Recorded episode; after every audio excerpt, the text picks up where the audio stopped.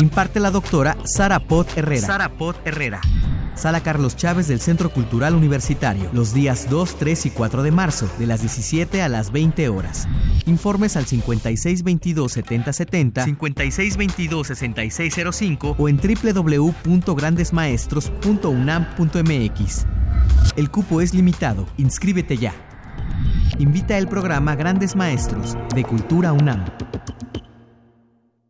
Radio UNAM es un medio que promueve el diálogo, la diversidad y la libertad de expresión en un marco crítico y respetuoso. Los comentarios expresados a lo largo de su programación reflejan la opinión de quien los emite, mas no de la radiodifusora.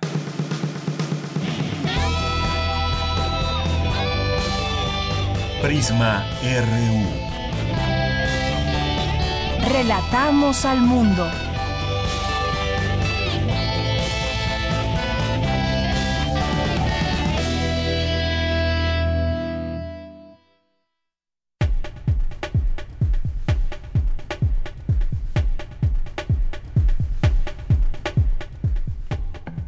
Una de la tarde con cuatro minutos. Gracias por sintonizarnos. Ya estamos iniciando el programa al aire Prisma RU 96.1 de FM por Radio UNAM. Gracias por estar con nosotros y también sería muy bueno que hagan hagan eh, comunicación con nosotros a través de nuestras redes sociales arroba Prisma RU en Twitter, Prisma RU en Facebook, nuestro eh, nuestra página de internet www.radio.unam.mx y tenemos un teléfono en cabina 5536 43 2339. Bien, pues yo soy de Deyanira Morán y en nombre de todos mis compañeros los invitamos a que nos escuchen. El día de hoy vamos, eh, tenemos varios temas que tratar con todos ustedes. Uno de ellos es la detención que se dio a conocer hoy por la mañana, ya videos circulando sobre la detención de Emilio Lozoya, Austin, director de Pemex durante la administración de Enrique Peña Nieto, que fue detenido en España. El exdirectivo es uno de los principales señalados por la trama de sobornos de la constructora brasileña Odebrecht.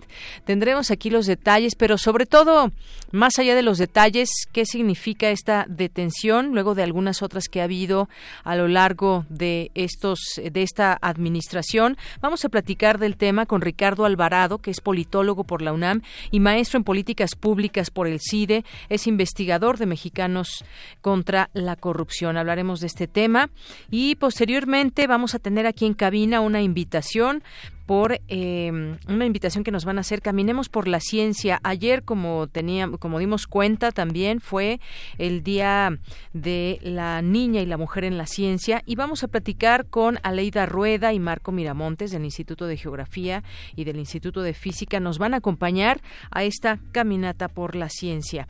Y también vamos a tener más adelante nuestra segunda hora. Vamos a platicar y ayer justamente que lo mencionábamos esta noticia terrible de Ingrid Escamilla, esta joven que eh, fue asesinada a manos de su expareja bueno, su pareja en ese momento aún, y el tratamiento que se le dio a la información, eh, no solamente al hecho, sino también a cómo se mostraron imágenes de, de, Ingrid y vamos a platicarlo desde esa perspectiva eh, periodística, cómo debe demostrarse la información, qué debe mostrarse y qué no, y las razones por las cuales no deben mostrarse ese tipo de fotografías, que ya se investiga todo esto, e incluso a quienes participaron como autoridades en el levantamiento de cuerpo y demás. Vamos a platicar eh, sobre este tema con la directora general de CIMAC, Lucía Lagunes Huerta, y también vamos a platicar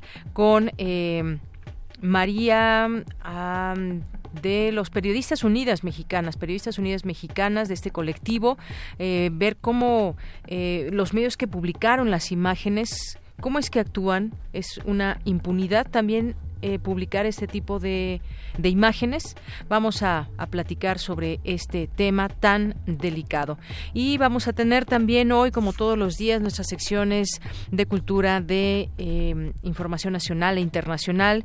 Y hoy toca las secciones de sustenta con Daniel Olivares. Vamos a, nos va a platicar sobre eh, una tortilla que contribuye a disminuir la desnutrición y la obesidad. Y luego vamos a tener también ya para finalizar nuestro día informativo aquí en este espacio, Dulce Conciencia, que en, el, en esta ocasión nos va a platicar sobre humanimales. ¿Han escuchado este término? Bueno, aquí platicaremos sobre ello para tenerles toda la información. Bien, pues iniciamos y desde aquí relatamos al mundo. Relatamos al mundo. Relatamos al mundo.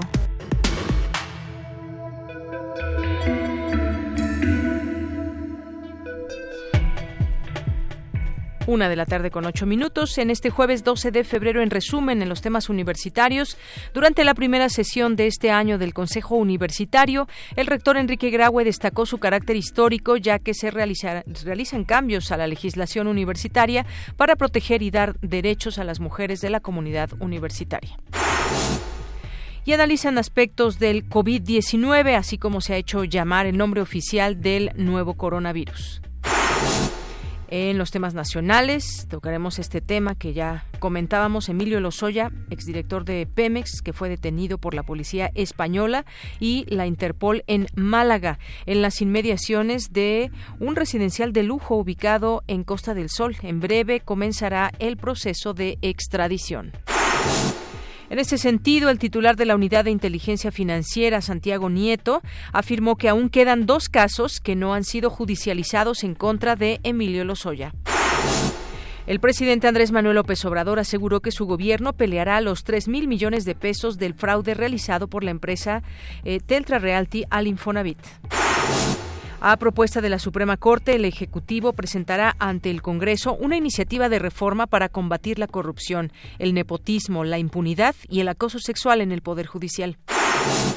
El outsourcing ilegal creció sin control en el país con la complicidad de las autoridades que hicieron un pacto de inacción, denunció Luisa Alcalde, secretaria del Trabajo.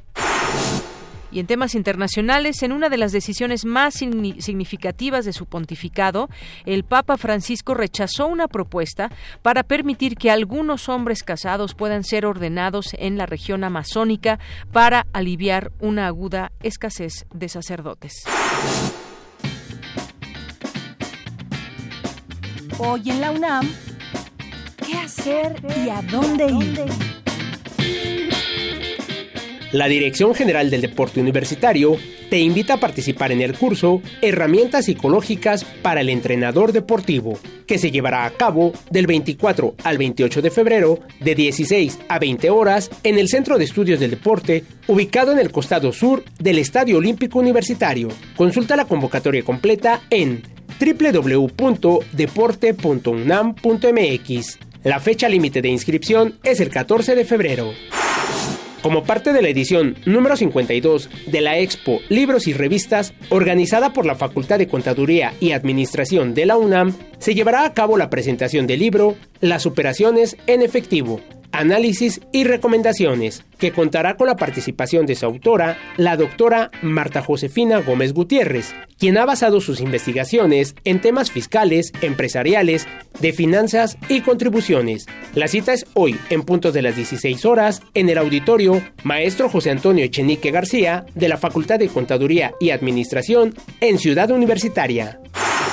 No te puedes perder la retransmisión del programa de televisión Diálogos por la Democracia, conducido por el doctor e investigador John Ackerman, quien tuvo como invitada a la actriz, locutora, activista y cabaretera mexicana Marisol Gacé, quien habla acerca de su trayectoria artística y política y de cómo vivió la censura en sexenios pasados junto a su grupo artístico Las Reinas Chulas. Sintoniza hoy la señal de TV UNAM por el canal 20.1 de televisión abierta en punto de las 18 horas.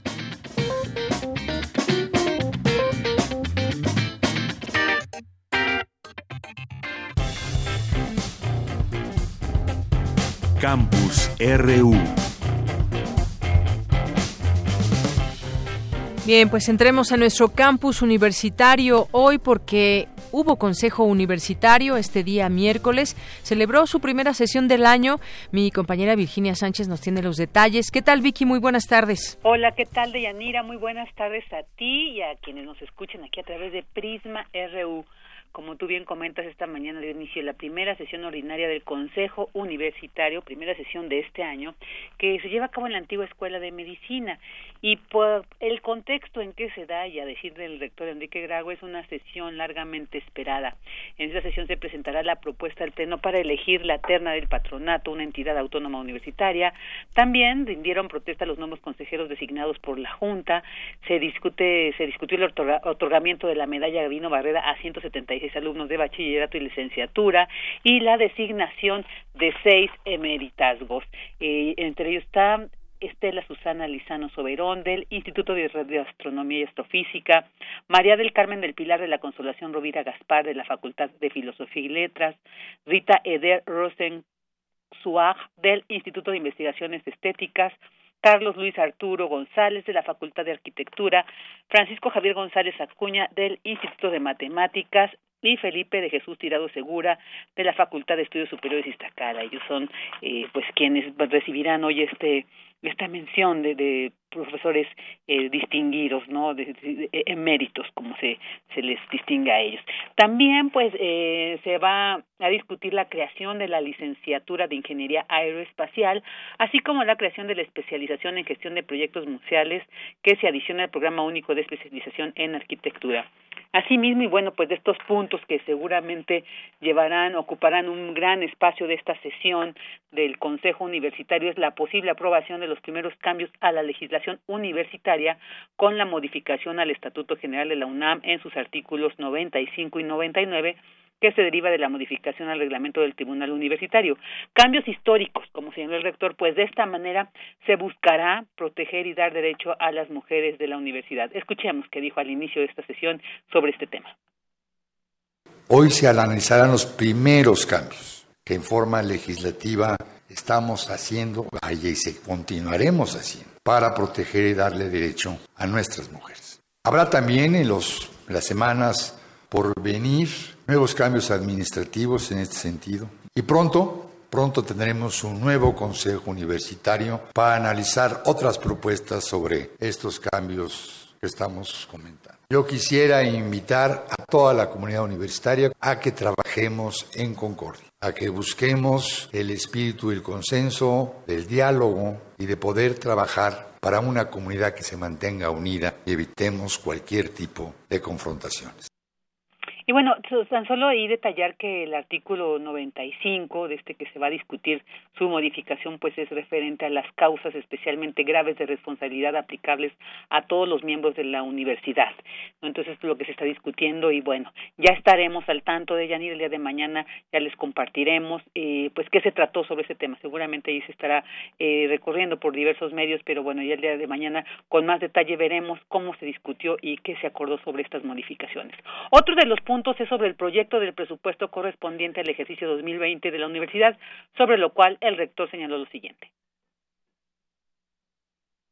Viene un poco, un poco por arriba de lo que le llaman pesos reales o pesos constantes, es decir, ya descontada de inflación, tenemos un 0.3 en el caso del presupuesto federal y en el presupuesto global pensamos que por ahí andamos, un pequeño incremento marginal y bueno, pues ahí es esto sobre este presupuesto. También se va a, bueno, pues a, hablar sobre el reglamento interno del Consejo Académico de Posgrado, una propuesta para fortalecer la difusión del patrimonio cultural que resguarda la UNAM y que presenta la Comisión de Difusión eh, Cultural. También va a estar los informes de las comisiones de incorporación y revalidación de estudios y de títulos y de grados, de la Comisión de Honor, de la Especial de Seguridad, de la Especial de Equidad de Género y el informe de la Defensoría de los Derechos Universitarios 2018-2019. Pues estos son los asuntos en sí que conforman esta sesión ordinaria del Consejo Universitario, la primera del 2020. Muy bien, bueno, pues seguimos ahí al tanto contigo, Vicky. Mañana seguimos platicando de lo que sucede en el Consejo. Por lo pronto, muchísimas gracias. A ti, hasta luego. Hasta luego, muy buenas tardes. Eh, y vámonos ahora con mi compañera Cindy Pérez Ramírez. En el Colegio Nacional continúa el ciclo de mesas redondas El coronavirus de Wuhan, origen y evolución de una epidemia. Adelante, Cindy. Deyanira, es un gusto saludarte esta tarde a ti y a todo el auditorio de Prisma RU. Durante la segunda sesión de El coronavirus de Wuhan, origen y evolución de una epidemia, María Eugenia Jiménez del Instituto Nacional de Cardiología y la Facultad de Odontología de la UNAM señaló que este nuevo virus COVID-19 es menos agresivo que el SARS y que su transmisión es de persona a persona. A partir de modelos matemáticos que se realizaron, en realidad el número de casos podría ser hasta siete veces más de los casos que tenemos registrados. Así que si tenemos ahorita 40, serían como 280 mil casos. Es muy importante ver todos los, los desplazamientos que existen en el mundo. Son más de 100 mil viajes en el mundo que partiendo de un aeropuerto de China, el aeropuerto de Beijing, ¿cómo sería la dispersión alrededor de del mundo, principalmente en Norteamérica, en particular Estados Unidos y Canadá. Aquí en México está pues los aeropuertos principales, pero no se compara con el tamaño de los círculos que tienen, que esto implica el número de casos probables que de acuerdo a su modelo matemático podrían presentar. Pero vean ustedes lo que ocurriría en Europa y no se diga lo que ocurriría en Asia y en África llama la atención, esta parte sur corresponde a Sudáfrica, que sería uno de los países que podría tener más intercambio por diferentes razones, comerciales, turismo, etcétera. Apenas este martes, el director general de la Organización Mundial de la Salud manifestó que en 18 meses estaría lista la vacuna contra el COVID-19 y que mientras tanto se le combatirá con los medios que existen. Escuchemos lo que dijo al respecto Rosa María del Ángel del Centro de Investigación y de Estudios Avanzados. Si ven, muchas de las vacunas que tenemos son para virus de DNA, pero la mayoría de los virus de RNA no tienen vacunas. Para el caso de coronavirus, no soy muy este, optimista en cuanto a los tiempos, porque también, por ejemplo, para el caso de ébola se está tratando de hacer una vacuna, pero no menos de un año y medio requiere la generación de una vacuna, la prueba para ver si estos, estas vacunas o eh, posibles vacunas son capaces de inducir una respuesta inmune. Y eso, o sea, hay que llevarlo al terreno de la protección. O sea, no solo es que sean capaces de despertar una buena respuesta inmune, sino que esos anticuerpos que se generan sean capaces de bloquear la infección con un virus nativo. Yanira, cabe recordar que la Organización Mundial de la Salud anunció que COVID-19 es el nombre oficial de la enfermedad surgida en China. El nombre está compuesto por CO de corona, B por virus y D por disease, enfermedad en inglés, mientras que el 19 se refiere al año en que surgió este nuevo brote, identificado el 31 de diciembre. Hasta aquí la información. Muy buenas tardes. Gracias, Cindy. Muy buenas tardes. Porque tu opinión es importante, síguenos en nuestras redes sociales, en Facebook como Prisma RU y en Twitter como arroba PrismaRU. Queremos escuchar tu voz. Nuestro teléfono en cabina es 55 36 43 39. Una de la tarde con 21 minutos. Hablemos de la detención de Emilio Lozoya Austin, detenido hoy en Málaga, España. Una confirmación que hizo la FGR a través del fiscal general Alejandro Hertz Manero. Confirmó esta detención del exdirector de Pemex durante. Eh, fue director de Pemex durante la administración de Enrique Peña Nieto.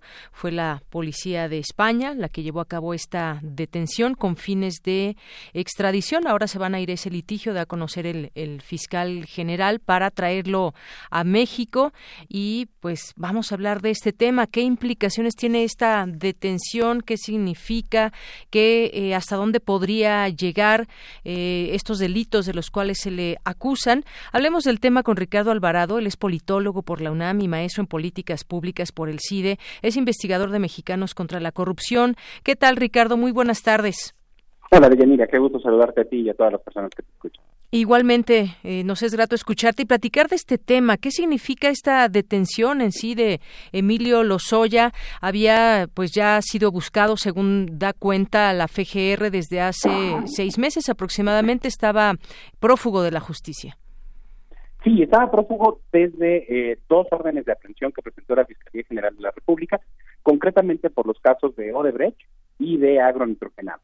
El de Odebrecht es porque, eh, de acuerdo con la Fiscalía, existe ya evidencia suficiente para demostrar una, un pago de sobornos desde esta empresa brasileña, Odebrecht, a una empresa, digamos, fantasma, y luego a cuentas bancarias de Emilio Lozoya que llevaron eventualmente a la adquisición de dos bienes inmuebles, dos mansiones, y por el otro, esta compra famosa de Agronitrogenados, una empresa que estaba prácticamente en quiebra, que tenía simplemente los palos, eh, valuada en 50 millones de dólares y que Pemex compra cuando Emilio Rosoya era director de Pemex en 500 millones de, 500 millones de dólares.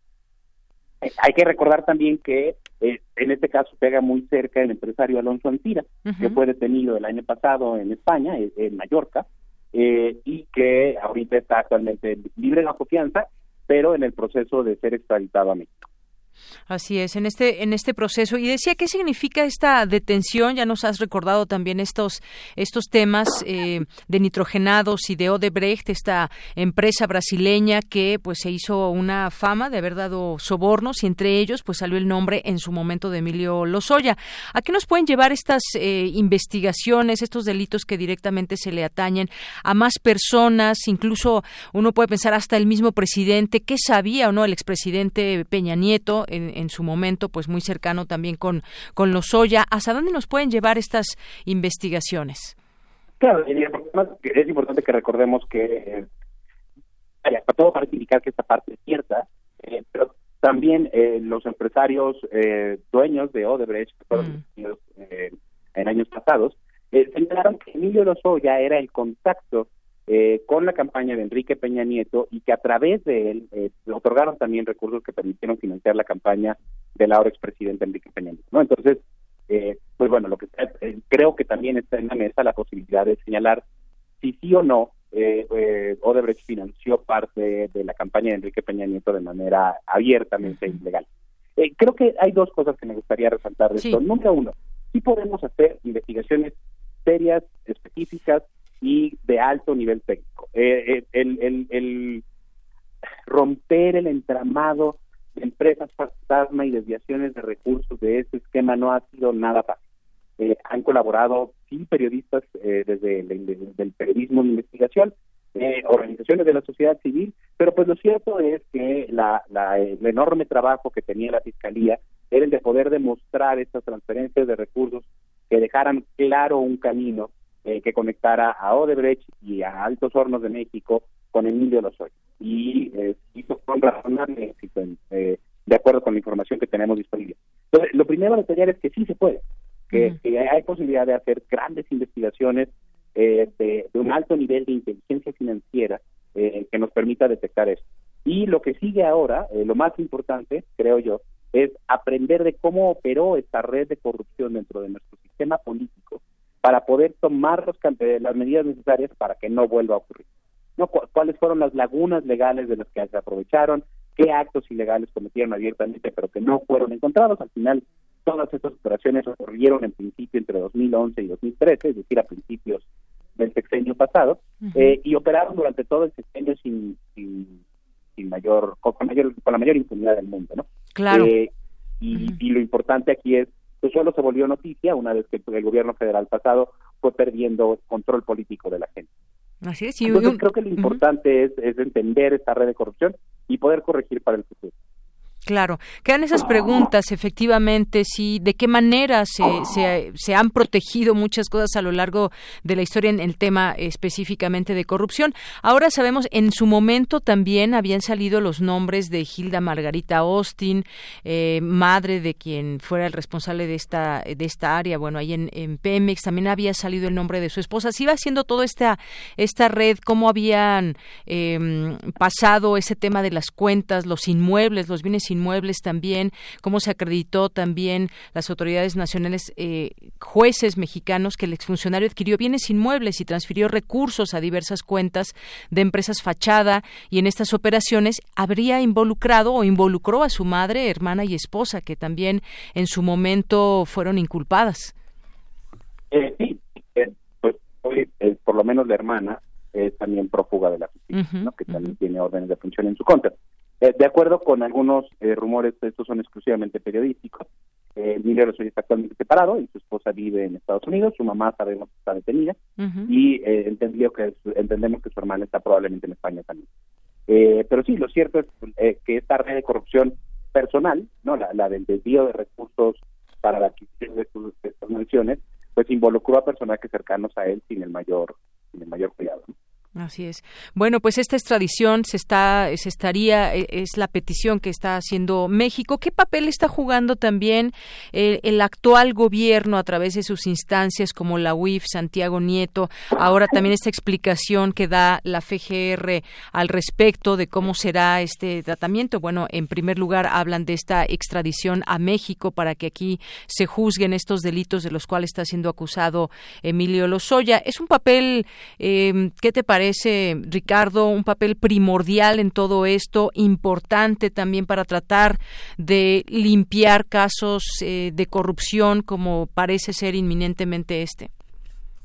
Creo que es, importante notar tres cosas. Una, sí, como te decía, eh, a mí me parece que lo que muestra este caso es la posibilidad que tiene el gobierno federal, eh, concretamente la UIS y la Fiscalía General, de armar casos de alto nivel de complejidad, ¿no? De es, es muy técnico, es eh, la inteligencia financiera requerida para, para poder presentar estas órdenes de aprehensión que son aceptadas por un juez eh, fueron muy elevadas. Eh, seguramente demandaron horas y horas y horas interminables de un grupo de, expertos dentro de la Fiscalía y dentro de la Unidad de Inteligencia Financiera. Y muestra que sí es posible hacer ese tipo de investigación. la segunda cosa que hay que anotar es que Emilio Lozoya no es. ¿No? A pesar de... no es que, perdón, no te escuché. Eh, perdóname, es suficiente. Es decir, eh, no, solo nos importa Emilio Lozoya, sino nos importa la red de corrupción a la que estaba mm. vinculado él. Eh, y en ese sentido lo que necesitamos no solo es agarrar a Emilio y poder juzgarlo, sino tener una explicación de cómo funcionaba esa red para detectar a otros funcionarios que probablemente sigan trabajando dentro de Pemex o dentro del gobierno federal y este y también poder hacer eh, las modificaciones necesarias dentro de nuestras leyes y nuestras instituciones para que no vuelva a pasar. Y el último punto, eh, sobre la extradición, creo que tenemos que vernos en el caso de Alonso Ancira, el, presidente de Altos Hornos de México, que fue detenido por el gobierno español en mayo del año pasado eh, y que, sin embargo, está todavía en España porque el alto, la Auditoría Nacional, me parece que se llama la, el Pleno de la Audiencia Nacional, aún no ha resuelto sobre si existen los elementos necesarios o no para eh, extraditar a, Antira. Y esto es porque Antira se negó a ser extraditado. Entonces, pues, de momento, eh, qué tan rápido será la extradición del señor Lozoya, pues depende un poco de él mismo. A ser extraditado a México, sería extraditado con, con mucha brevedad, pero si él se resiste a ser extraditado, es un proceso que puede tomar pues hasta un año como lleva el de Alonso ¿no? Un proceso largo podría ser para que llegara a México. Muy bien. Bueno, pues Ricardo Alvarado, me da mucho gusto haber platicado contigo sobre este tema. Me parece importantísimo todo lo que puede eh, devenir de esta detención, de conocer finalmente pues qué ha pasado con Odebrecht y todo este asunto que pues ya lleva bastantes meses de investigación. También, por supuesto, las investigaciones periodísticas hay que destacarlas. Muchísimas gracias por estar con nosotros aquí en Radio UNAM. Ah, mira, gracias por la oportunidad y un saludo a todas las personas que nos escuchan. Gracias, muy buenas tardes. Bien, pues Ricardo Alvarado es politólogo por la UNAM maestro en políticas públicas por el CIDES, investigador de Mexicanos contra la corrupción. Ese tema, sin duda, muy importante. Eh, hay una cierta satisfacción de saber que, pues, este tipo de peces gordos o este tipo de eh, exfuncionarios que en su momento tuvieron un poder tremendo, pues sean detenidos por estas cuestiones que ya se vienen investigando desde hace tiempo y que finalmente finalmente, pues parece ser que la justicia llega en algún momento en un país, como sabemos, como México, que tiene tantas, eh, tantas cosas por hacer, tantas deudas, entre ellas, pues este tema de la corrupción ha afectado de una manera muy sensible a nuestro país. Es de dar coraje muchas veces cuando sabemos lo que pasó con exgobernadores que hoy se encuentran en la cárcel, por ejemplo, pero toda una serie de personajes que están fuera de la cárcel y que se han enriquecido a costa del erario público. Así que vamos a ver este proceso. Puede ser largo si se niega él a ser extraditado, como ya nos explicaba Ricardo Alvarado. Y bueno, pues el caso es que mañana será presentado Emilio Lozoya ante el juez Ismael Moreno, titular del juzgado número 2 de la Audiencia Nacional Española. Este tribunal con sede en Madrid es el que se encarga de casos de extradición como el exdirector de Pemex. que recordar solamente fue arrestado en Málaga, eh, que está al sur de España, a las 12 del día y eh, pues bueno, entre otras cosas y algunos, eh, por ejemplo, este comunicado que es de la Cámara de Diputados del grupo parlamentario del PRI, dice lo siguiente, es muy cortito, dice la detención de Emilio Lozoya Austin debe ser muestra de que este gobierno quiere aplicar la ley y que no busca distractores a los graves problemas del país. Por supuesto, se requiere agotar todas las etapas del proceso judicial y sancionar a los responsables en caso de que, de que las imputaciones sean reconocidas por la justicia. Estamos frente a una conducta personal al amparo de un cargo público por lo que sería lamentable que se utilice como instrumento de propaganda política. Bueno, pues esto de una conducta personal, pues como bien nos decía Ricardo Alvarado, esto posiblemente también pueda llevar a una red de corrupción. Ya está detenido Alfonso Ancira, también ligado a todos estos, estos casos. Y bueno, hay dos, hay dos denuncias específicas de dos casos en, en específico contra Emilio Lozoya. Y es muy interesante todo este tema y esta, este también eh, político que está ligado con la corrupción, pero las investigaciones y cómo se ha juzgado estaremos, por supuesto, muy, muy atentos ante todo ello. Nos recordaba muy bien Ricardo Alvarado la posible eh, llegada de recursos a la campaña en su momento de Enrique Peña Nieto a través de Odebrecht o a través de acuerdos que habría hecho el propio Emilio Lozoya, solo o con una red de personas, una red de corrupción que pues hacían este tipo, llevaban este, eh, a cabo este tipo de acciones. Bueno, pues por supuesto seguiremos en el tema. Porque tu opinión es importante, síguenos en nuestras redes sociales, en Facebook como Prisma RU y en Twitter como arroba PrismaRU.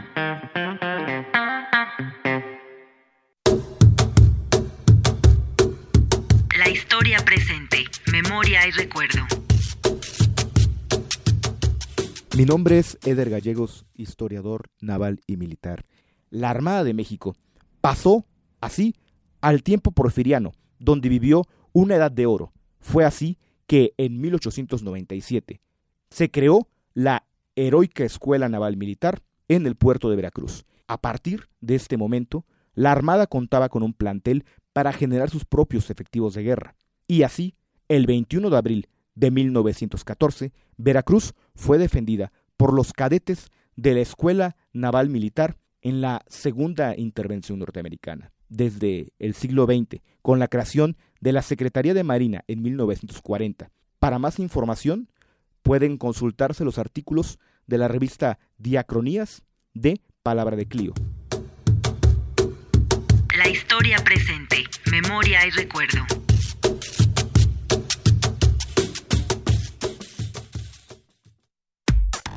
Relatamos al mundo. Relatamos al mundo.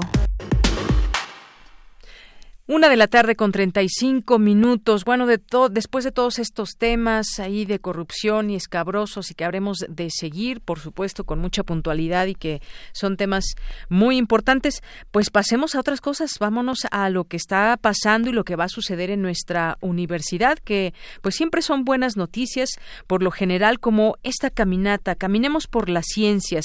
Hay que recordar que pues ayer platicábamos justamente del Día Mundial Mundial de, eh, de la Niña y la Mujer en la Ciencia y hoy nos, eh, nos visitan aquí en cabina para hablarnos de este evento que se va a llevar próximamente a cabo Marco Miramontes del Instituto de Geografía y Aleida Rueda del Instituto de Física. Bienvenidos. Muchas gracias, Deyanira, por recibirnos. Pues cuéntenos qué es esto de Caminemos por las Ciencias. Bueno, pues fíjate que justamente en el marco del Día Internacional de la Mujer y la Niña y la Ciencia, em, pues cada vez somos más conscientes de la falta de visibilidad que tienen las mujeres en la ciencia, ¿no? Las mujeres científicas, las que hacen investigación y que eso pues tiene una influencia en cómo las más chavas, las más jóvenes, pues eh, sienten un impulso no hacia esas carreras. Entonces, se nos ocurrió como parte de un, em, esfuerzo en colectivo por, parte de varios eh, institutos de la investigación científica de la UNAM, impulsar de alguna forma la visibilidad de las mujeres en la ciencia y de nuestras científicas en la UNAM a través de este evento en el que vamos a poner a la gente a caminar. ¿No? Se trata de que lleguen, eh, conozcan los institutos y empiecen a recorrer, es un recorrido que van a hacer caminando a través de charlas de divulgación, talleres, diferentes actividades y em, no solamente para que conozcan cada instituto, sino también para que se vayan eh, familiarizando con el trabajo que hacen las científicas de nuestra universidad. Muy bien, entonces será una caminata. ¿Cuál, es o, cuál, cuál va a ser este recorrido? ¿Quiénes están convocados? Cuéntanos, Marco. Ok, pues eh, este, eh, este rally va a tener varios componentes. Uno de ellos es que las personas que se inscriban al rally lo pueden hacer vía internet. O sea, dentro de la caminata va a haber la posibilidad de inscribirse a un rally. Exacto, son dos actividades, digamos. Una es eh, eh, inscribirse a un rally. Este rally va a eh, constar de varias actividades, es decir, eh, va a haber varios nodos en los distintos institutos que forman parte de este proyecto, entre ellos el Instituto de Matemáticas, el de Ciencias Nucleares, el de Astronomía, el de Química y otros que nos hemos sumado no, con, no como sedes, pero sí con actividades como el de Geología, Geofísica, Geografía o el Instituto de Materiales. Y la idea es que en estos sedes van a articularse tanto charlas de académicas eh, que han hecho investigaciones científicas como los eh, talleres, ¿no? Eh, entonces, la idea es que las personas que se inscriban al rally pueden ir a cualquiera de estas actividades que van a estar desarrollándose en estos nodos. Y aquellas personas que por alguna cuestión no se hayan podido eh, inscribir al rally podrán revisar nuestro programa de actividades con las charlas que hemos preparado para ustedes y ir recorriendo cada uno de los nodos con el que se acerquen más a sus intereses. Cabe resaltar que los invitamos a que se inscriban al rally porque tenemos unos paquetes de premios muy, muy, muy, muy interesantes este, que hemos eh, hecho en conjunto con cada uno de los, de los institutos. ¿no? este, tenemos, eh, por ejemplo, charlas de eh, investigadores de ciencias nucleares, de Antígona Segura, este, una de las científicas más conocidas en el ámbito. También tendremos charlas de algunas matemáticas, este, como eh, la de la doctora María Emilia Caballero, eh, también del Instituto de Física, la doctora Mercedes Rodríguez Villafuerte, y eh, del Instituto de Astronomía, la doctora Margarita Rosado. Esto, como te explicaba un poco Aleida, es está dirigido a dos componentes. Uno, primero resaltar el tipo de ciencia que, que hacen las mujeres hoy en día en la UNAM y la otra, invitar a las chicas eh, que estén en preparatoria, en secundaria, a descubrir los horizontes que les ofrece la UNAM para estudiar una eh, licenciatura. Ligada a la ciencia, por supuesto. Yo, yo, por eso les preguntaba, ¿quiénes están invitados, invitadas a todo este eh, tema, este rally, esta, esta caminata? ¿Desde qué edad, por ejemplo? ¿Quiénes pueden asistir? ¿Y cuándo es? ¿Cuándo es que no hemos Es mañana. Es muy importante. Es, mañana, eso es muy importante. ¿A qué hora? la inauguración va a ser antes de las 10 de la mañana, digamos 9.40, unos minutitos antes. Vamos a tener a varios directores, al coordinador de la investigación científica ahí dando el banderazo de salida. Y están invitados todos en realidad. Queremos que sea una, una caminata súper inclusiva, ¿no? A pesar de que estamos en el marco de la, del Día Internacional de la Mujer y la Niña y la Ciencia y que la mayoría de nuestras actividades y charlas son por parte de investigadoras, nos interesa mucho que no sea una cuestión únicamente para mujeres, que no sea vista así, sino que sea un, em, un esfuerzo, una forma de que toda la gente pueda ver las capacidades que tiene la universidad a través de sus investigadoras y la gente que trabaja ahí, ¿no? Entonces, niños, estudiantes, sobre todo, ahorita ya tenemos ciertos este, registros, ¿no? De la gente que ya se ha registrado para el rally, la mayoría son jóvenes de bachillerato, eso nos interesa muchísimo porque pues son las personas que están en estos momentos decidiendo qué van a estudiar, pero en realidad tenemos gente hasta de 50 años, ¿no? Chavitos de 10 mm, años.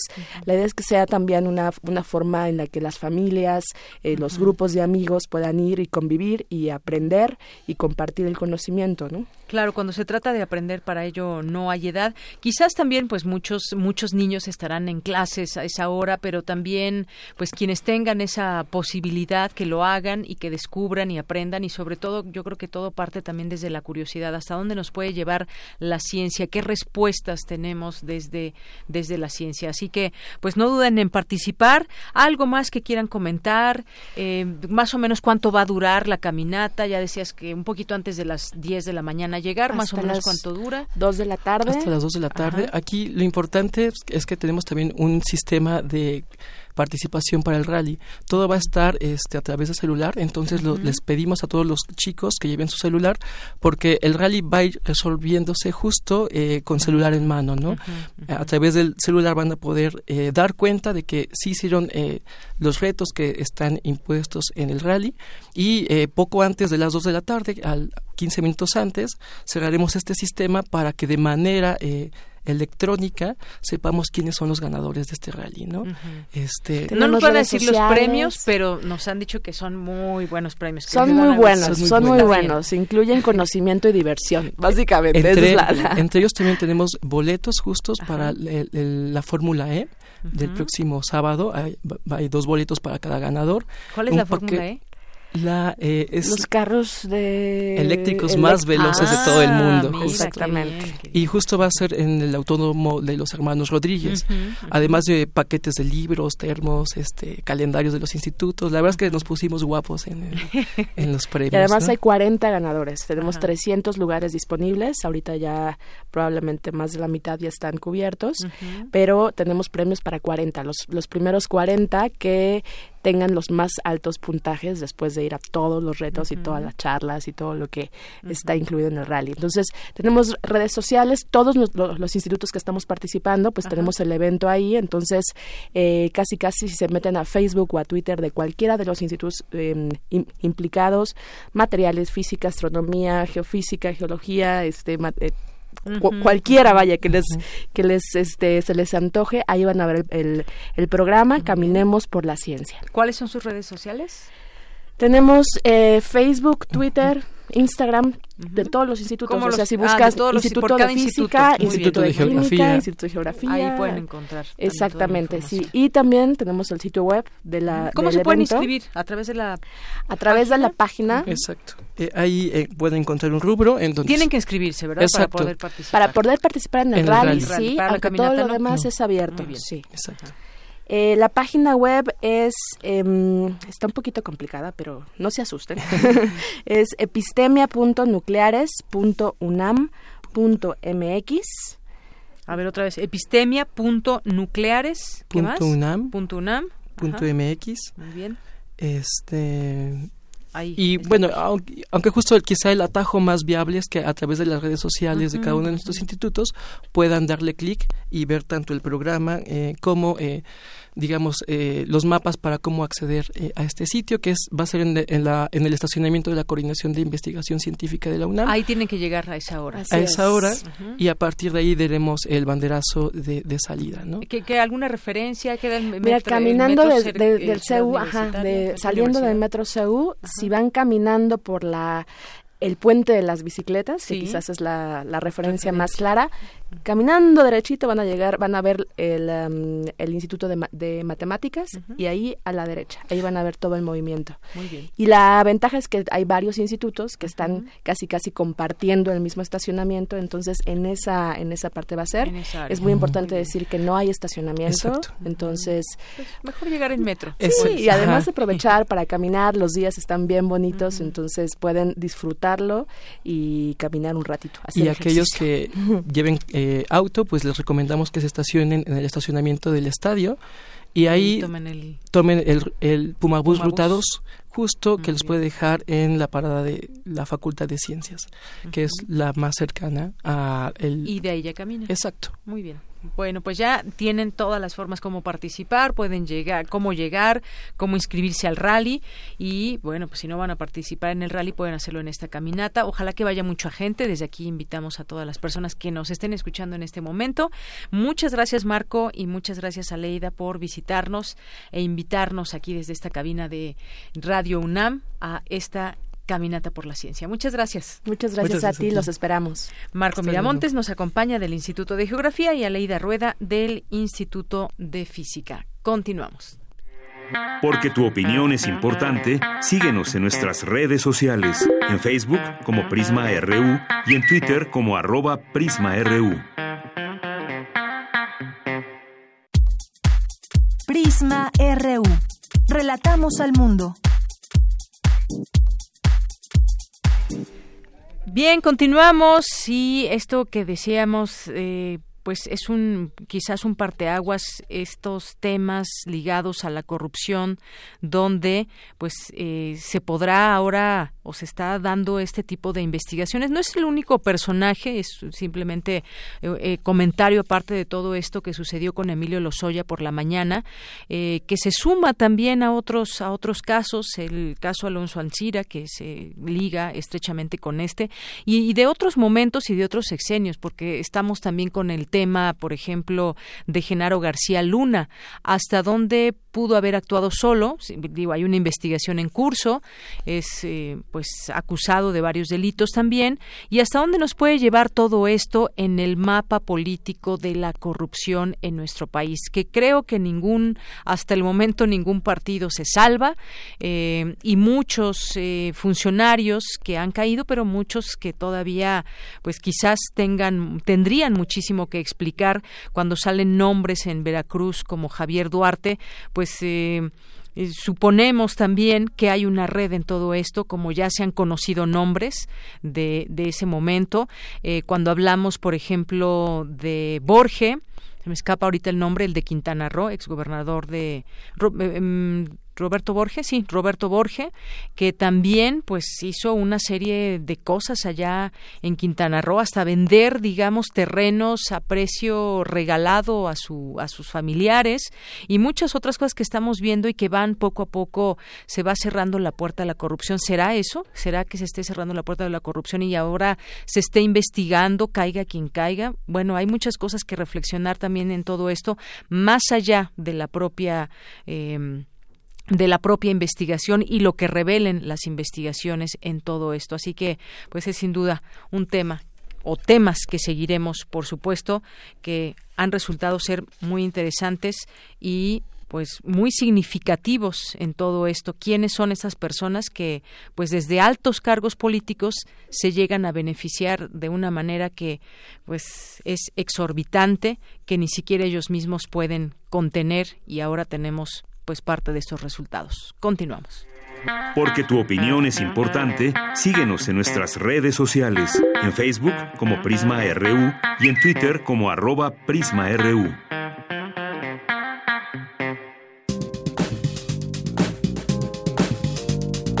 Cultura RU.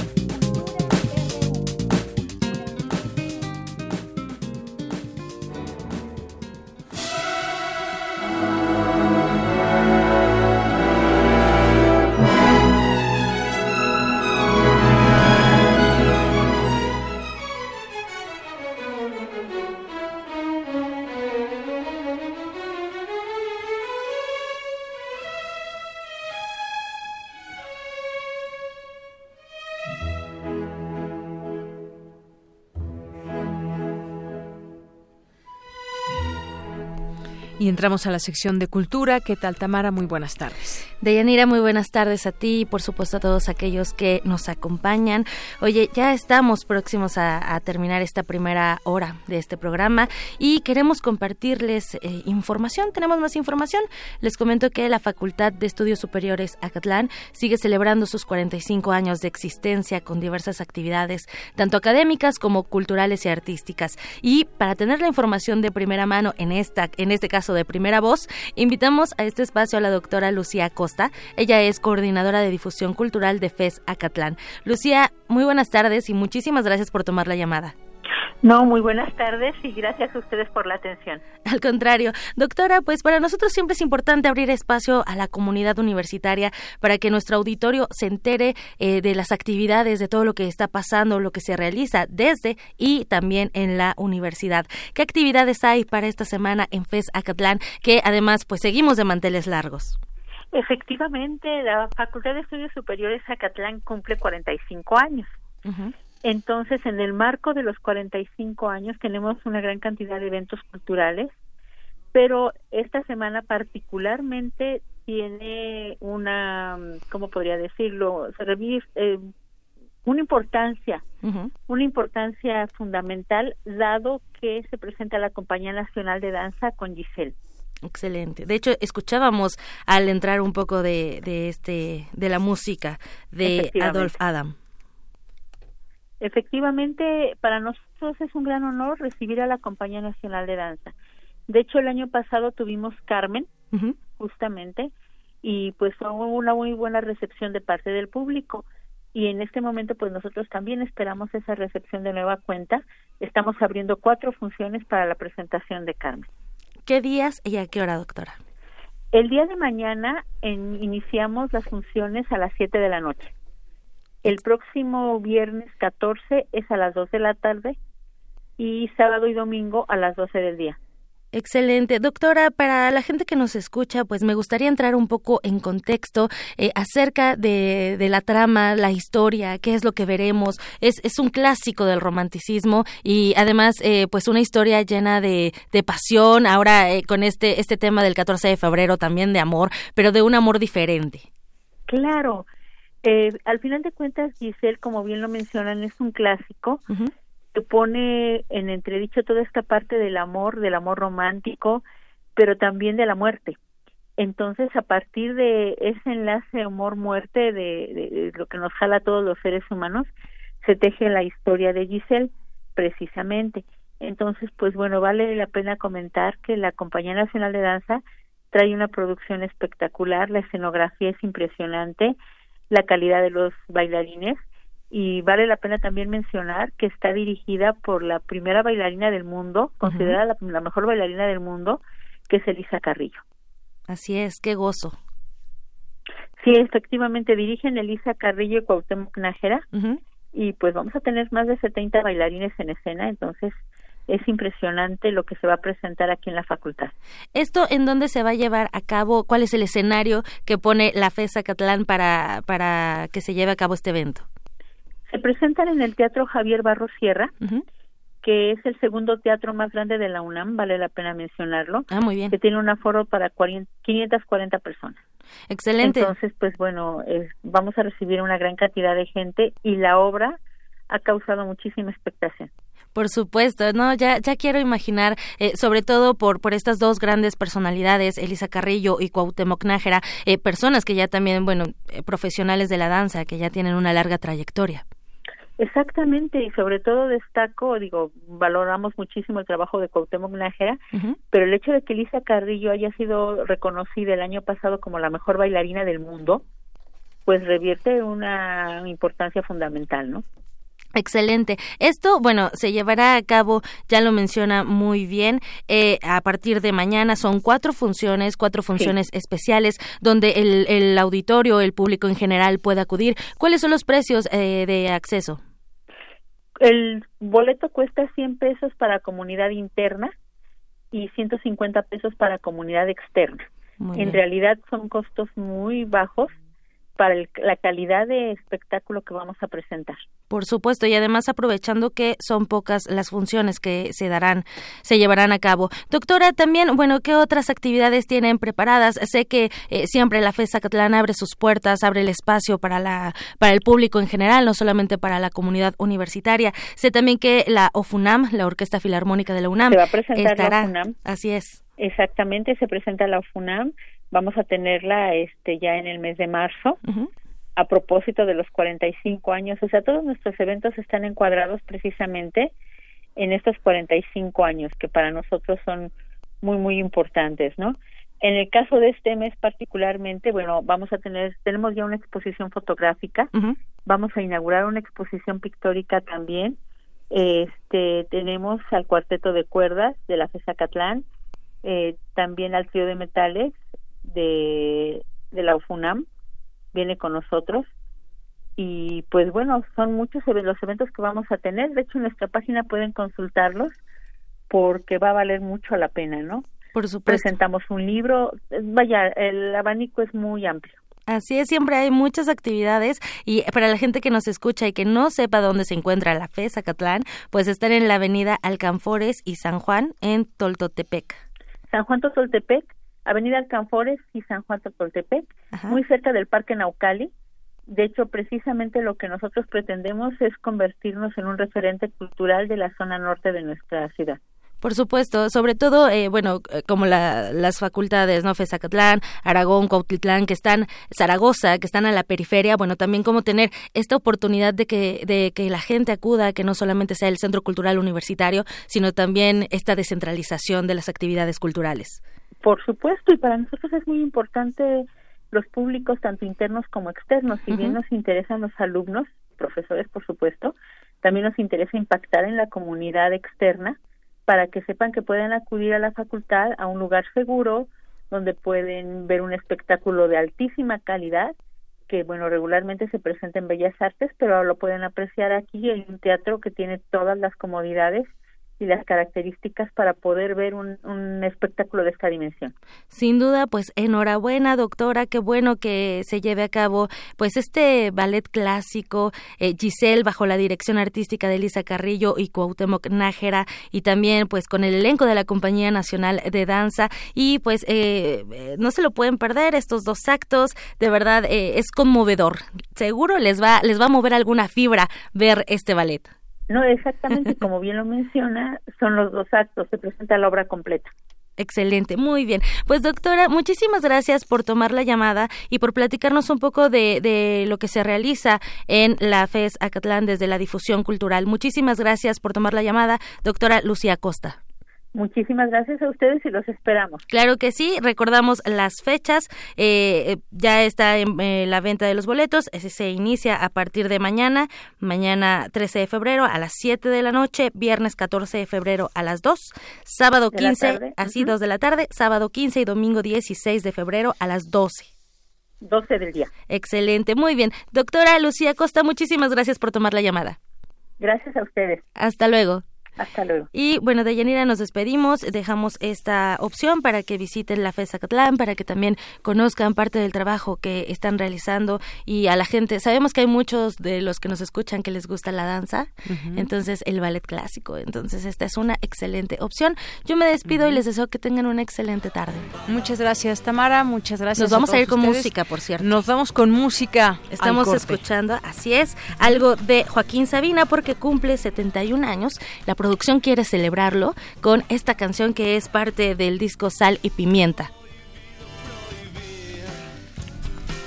Celebramos una fiesta, rompan copas que la orquesta se ha ensayado todos los hits. Joaquín no sabe cantar, mm. yo sí que soy un cantante, pero consonantes. Si me extrañas, mándame un fax.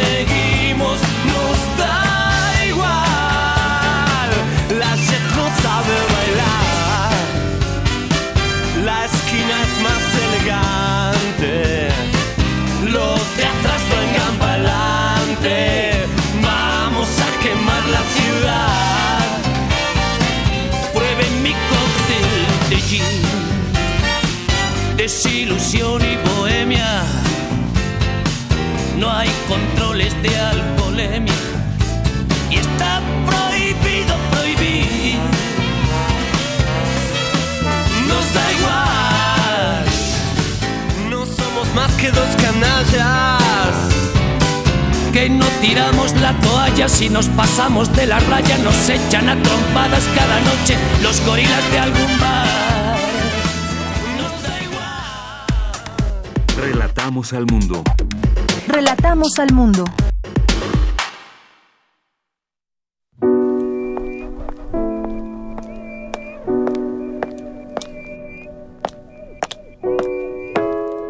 ...96.1 de FM.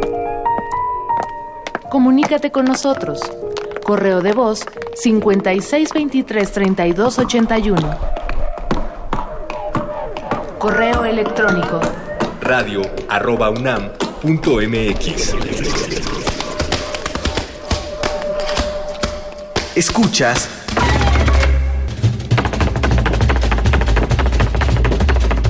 XEUN Radio UNAM Experiencia sonora.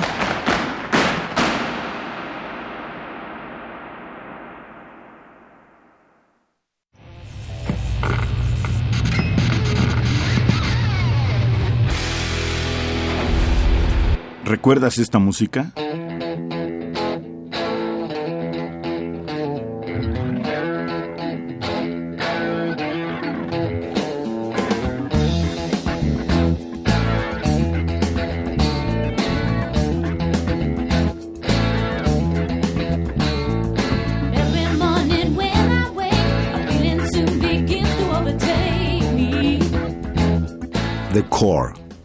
Clapton, 1977.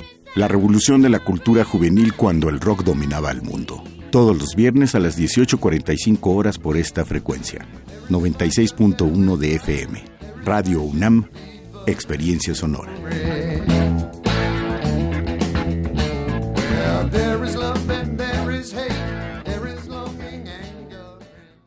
Nos han hecho creer que aquí solo hay chairos o fifis. Pero en México vamos más allá. Porque todos los días hay gente poniendo manos a la obra. Ganando batallas. Siendo la solución y no el problema. Saliendo adelante. Levantando la voz. Rescatando nuestra humanidad. Conservando nuestras voces. Ni chairos ni fifís. Somos mexicanos. El color de México es la suma de nuestras luchas.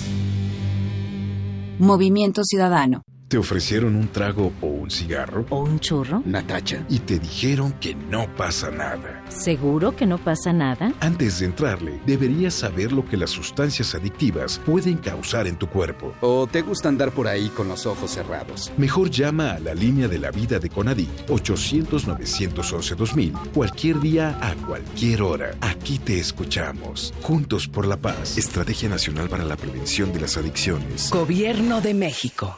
Soy Carlos Montemayor. Estoy en descargacultura.unam. Lo nuevo. De Herbert George Wells, escucha el cuerpo robado. En un instante vio que el cuerpo que había dejado inerte y desplomado se había levantado, se había erguido en virtud de una fuerza y una voluntad ajenas a las suyas.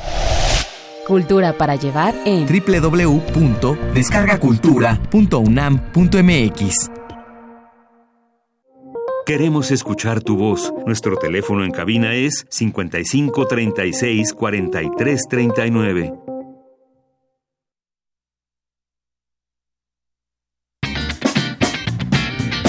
Mañana en la UNAM, ¿qué hacer y a dónde ir? En el marco del 45 aniversario de la FESA Catlán, la Compañía Nacional de Danza presenta el montaje Giselle, bajo la dirección artística de los coreógrafos y bailarines Elisa Carrillo y Cuauhtémoc Nájera. No te pierdas este clásico del romanticismo que se presentó por primera vez en la Ópera de París en 1841.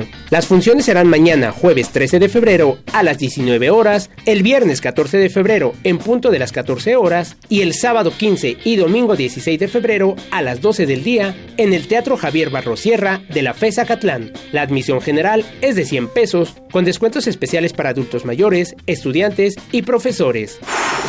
Como parte del ciclo Temas de bioética en el cine, la Filmoteca de la UNAM proyectará La Marcha de los Pingüinos, documental ganador del Oscar a Mejor Película Documental en 2005, narrado por el actor Morgan Freeman, sobre la travesía anual de los pingüinos emperador hacia sus lugares de anidamiento en la Antártida. El rodaje de este material se realizó en los alrededores de la base científica francesa de Dumont, localizada entre el Polo Sur y Australia.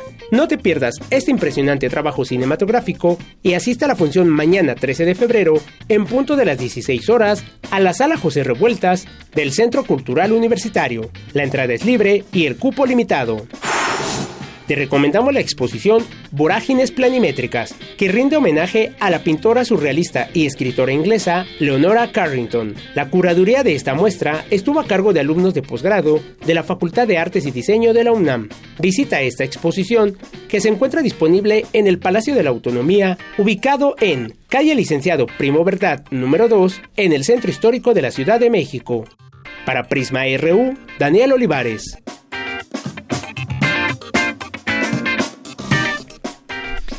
Continuamos, ya estamos en esta segunda hora de Prisma RU, son las 2 de la tarde con 7 minutos, nos resta una hora con mucha información, con secciones, con de todo un poco. Y gracias a las personas que están haciendo comunicación con nosotros vía redes sociales, arroba Prisma RU y Prisma RU en Facebook, así como nuestro número en cabina 5536-4339.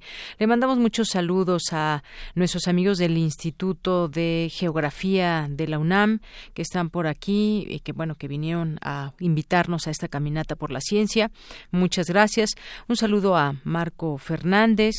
Eh, también mandamos saludos a César Soto que nos dice empezar en la detención de los Soya, esperar en la detención de los Soya si la Policía Nacional en España cerciore y resuelva si existen o no cargos por uso de documento falso, lo cual atrasaría el proceso de extradición a México. Eh, gracias, Beca Ganesh. También le mandamos saludos. Alejandro Cardiel dice Marcelo de Brecht llegó a declarar, cito de memoria, yo no corrompí a Peña Nieto. Cuando lo conocí, él ya era corrupto. Gracias, Alex Gardiel. Mario Navarrete Real. Dice, aquí lo seguimos en sus redes sociales, nos manda muchos saludos. Saludos, Mario. Georgina Acosta, eh, también el Artur, muchas gracias. Alejandro Cardín nos dice también, dice, sobre Ingrid Escamilla habrían de que crearse tribunales especiales y tipificar como crímenes de lesa humanidad todos los crímenes de odio, no solo los feminicidios. No había una ley para no mostrar desnudos en los puestos de periódico, aplica para la nota roja. En un momento lo vamos a platicar. Gracias por el comentario. Eh, Mario Navarrete Real también que por aquí nos escucha y nos dice con la tristeza del caso de Ingrid Escamilla, eh, triste suceso. Efectivamente, eh, nuestros amigos de comunicación política aplicada también le mandamos un saludo al maestro Hurtado Razo, Chari ADN Cultura también, a nuestros amigos de la Cátedra Bergman, Editorial Enequén, por supuesto, a Manuel, Hugo Ricardo Gómez, a Cholo Escuintle, que nos decía que se perdió la sección de ayer de Alejandro, bueno, pues ahí en nuestro podcast lo pueden encontrar en nuestra página de internet www.radio.unam.mx, ahí en la sección de podcast y luego pues en la P de Prisma RU, ahí pueden encontrar nuestros eh, programas. Eh, también Jean-François, seminario redes sociales. Les mandamos saludos a todas estas cuentas de, de, redes sociales que también son parte de nuestra universidad. Abimael Hernández, muchos saludos y a todas las personas que estén aquí presentes. Los leemos con muchísimo gusto. Bien, pues vamos a, vamos a continuar ahora con la sección de sustenta de Daniel Olivares, desarrolla investigadora de la FESCO Autitlán, tortilla que contribuye a disminuir la desnutrición y la obesidad. Adelante.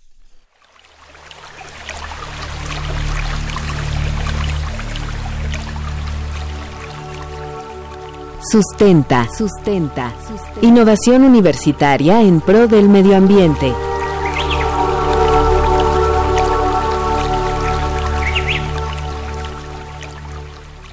salud, llegaron las tortillas calientitas. Sí, señora ama de casa, llegaron las tortillas calientitas.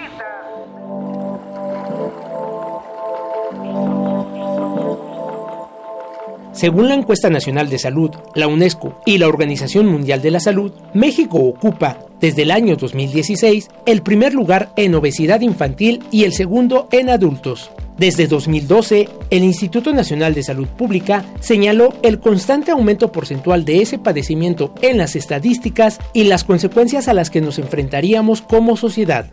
Según datos del ISTE, el 70% de los mexicanos padece sobrepeso y casi una tercera parte sufre de obesidad, asociada principalmente con la diabetes y enfermedades cardiovasculares, así como trastornos óseos y musculares y algunos tipos de cáncer. Paradójicamente, en México, durante el año 2018, fueron atendidas 4.011 personas enfermas por desnutrición crónica, lo que implica un promedio de 15 casos diarios, según la Secretaría de Salud del Gobierno Federal. En el mismo periodo, 9.066 personas fueron atendidas por desnutrición moderada y 60.290 casos atendidos por desnutrición leve en el mismo año. Ante esta situación, la doctora Raquel Gómez Pliego y un grupo de alumnos de la licenciatura de Ingeniería en Alimentos de la FES Cuautitlán desarrollaron tortillas de harina que ayudan a contrarrestar la desnutrición y la obesidad. La doctora Raquel Gómez nos explica cómo nació este proyecto. Tomando como referencia el que nosotros dentro de nuestra dieta estamos acostumbrados a consumir tortillas y que las cifras estadísticas revelan que cada vez ese consumo de tortillas de harina se encuentra en aumento, pues nos vimos ante eh, surgió la inquietud y la necesidad de desarrollar una tortilla de harina que tuviera propiedades diferentes a las que ya se tienen en el, en el mercado, tales como mm, un alto contenido de proteína, que fuera una tortilla con fibra y que además tuviera propiedades diferentes a las que se encuentran en el mercado, propiedades sensoriales como sabor, aroma, textura Dentro de la alimentación de los mexicanos, la tortilla de maíz ocupa un lugar importante. Sin embargo, el consumo de la tortilla de harina, según la profesora Raquel Gómez, va en aumento. Es por ello que decidieron utilizar este alimento adicionándolo con un alto contenido de proteínas, calcio, fibra y ácido fólico que ayude a mejorar la alimentación de las personas con desnutrición. Dos de estas tortillas equivalen a los nutrientes de un vaso de leche. La tortilla tiene dos cualidades que es importante resaltar. Por un lado, tiene un alto contenido de fibra y por otro lado tiene bacterias que son benéficas a la salud de los consumidores, como las bacterias probióticas que se caracterizan por ejercer un efecto benéfico al consumidor. Además, la tortilla tiene un sabor y un aroma que no lo tiene eh, ninguna de las tortillas que en este momento se encuentran en el mercado.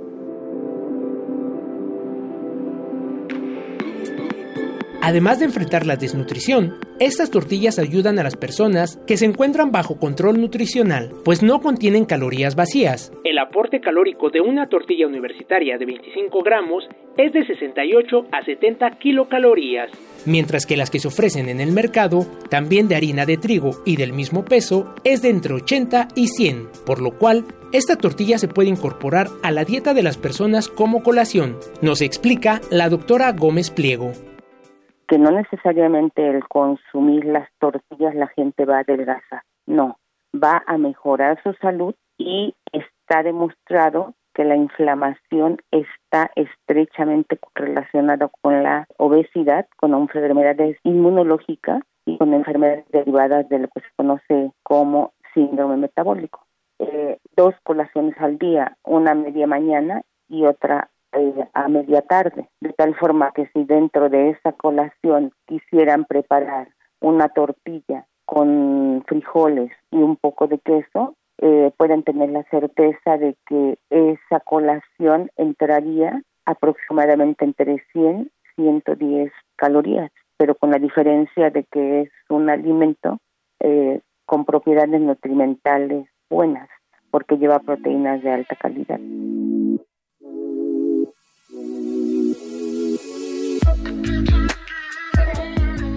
Por si fuera poco, estas tortillas tienen otra ventaja competitiva. Debido al proceso de fermentación, se producen ácidos orgánicos y compuestos llamados bacteriocinas que contribuyen a su conservación de forma natural, así que no necesita conservadores. Las tortillas se pueden comercializar entonces en zonas marginadas donde no hay luz eléctrica y podrán durar hasta un mes sin refrigerar.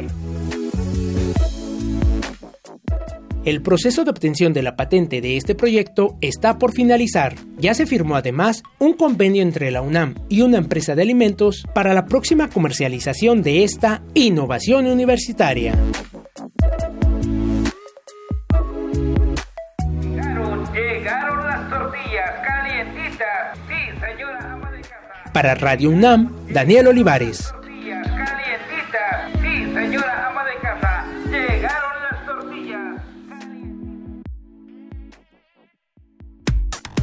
Relatamos al mundo. Relatamos al mundo. Porque tu opinión es importante, síguenos en nuestras redes sociales, en Facebook como Prisma RU y en Twitter como arroba PrismaRU. Continuamos, vamos ahora a las breves internacionales con Ruth Salazar. Internacional RU.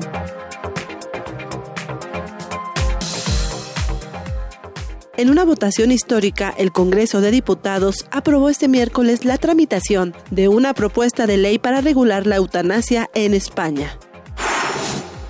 Un misterioso objeto ubicado en una galaxia a 500 millones de años luz tiene intrigados a científicos de todo el mundo porque supuestamente está transmitiendo señales de radio que llegan a la Tierra de forma periódica, de acuerdo con la revista Nature.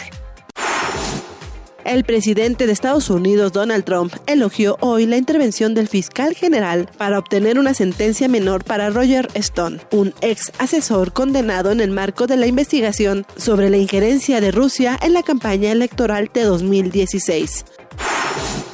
Un informe de Médicos Sin Fronteras cuestionó la política estadounidense para los migrantes centroamericanos que buscan asilo. En el estudio denominado Sin Salida, destacó que las personas que buscan protección son tratadas como criminales, detenidas, deportadas y a menudo devueltas a las mismas condiciones violentas de las que intentaban escapar.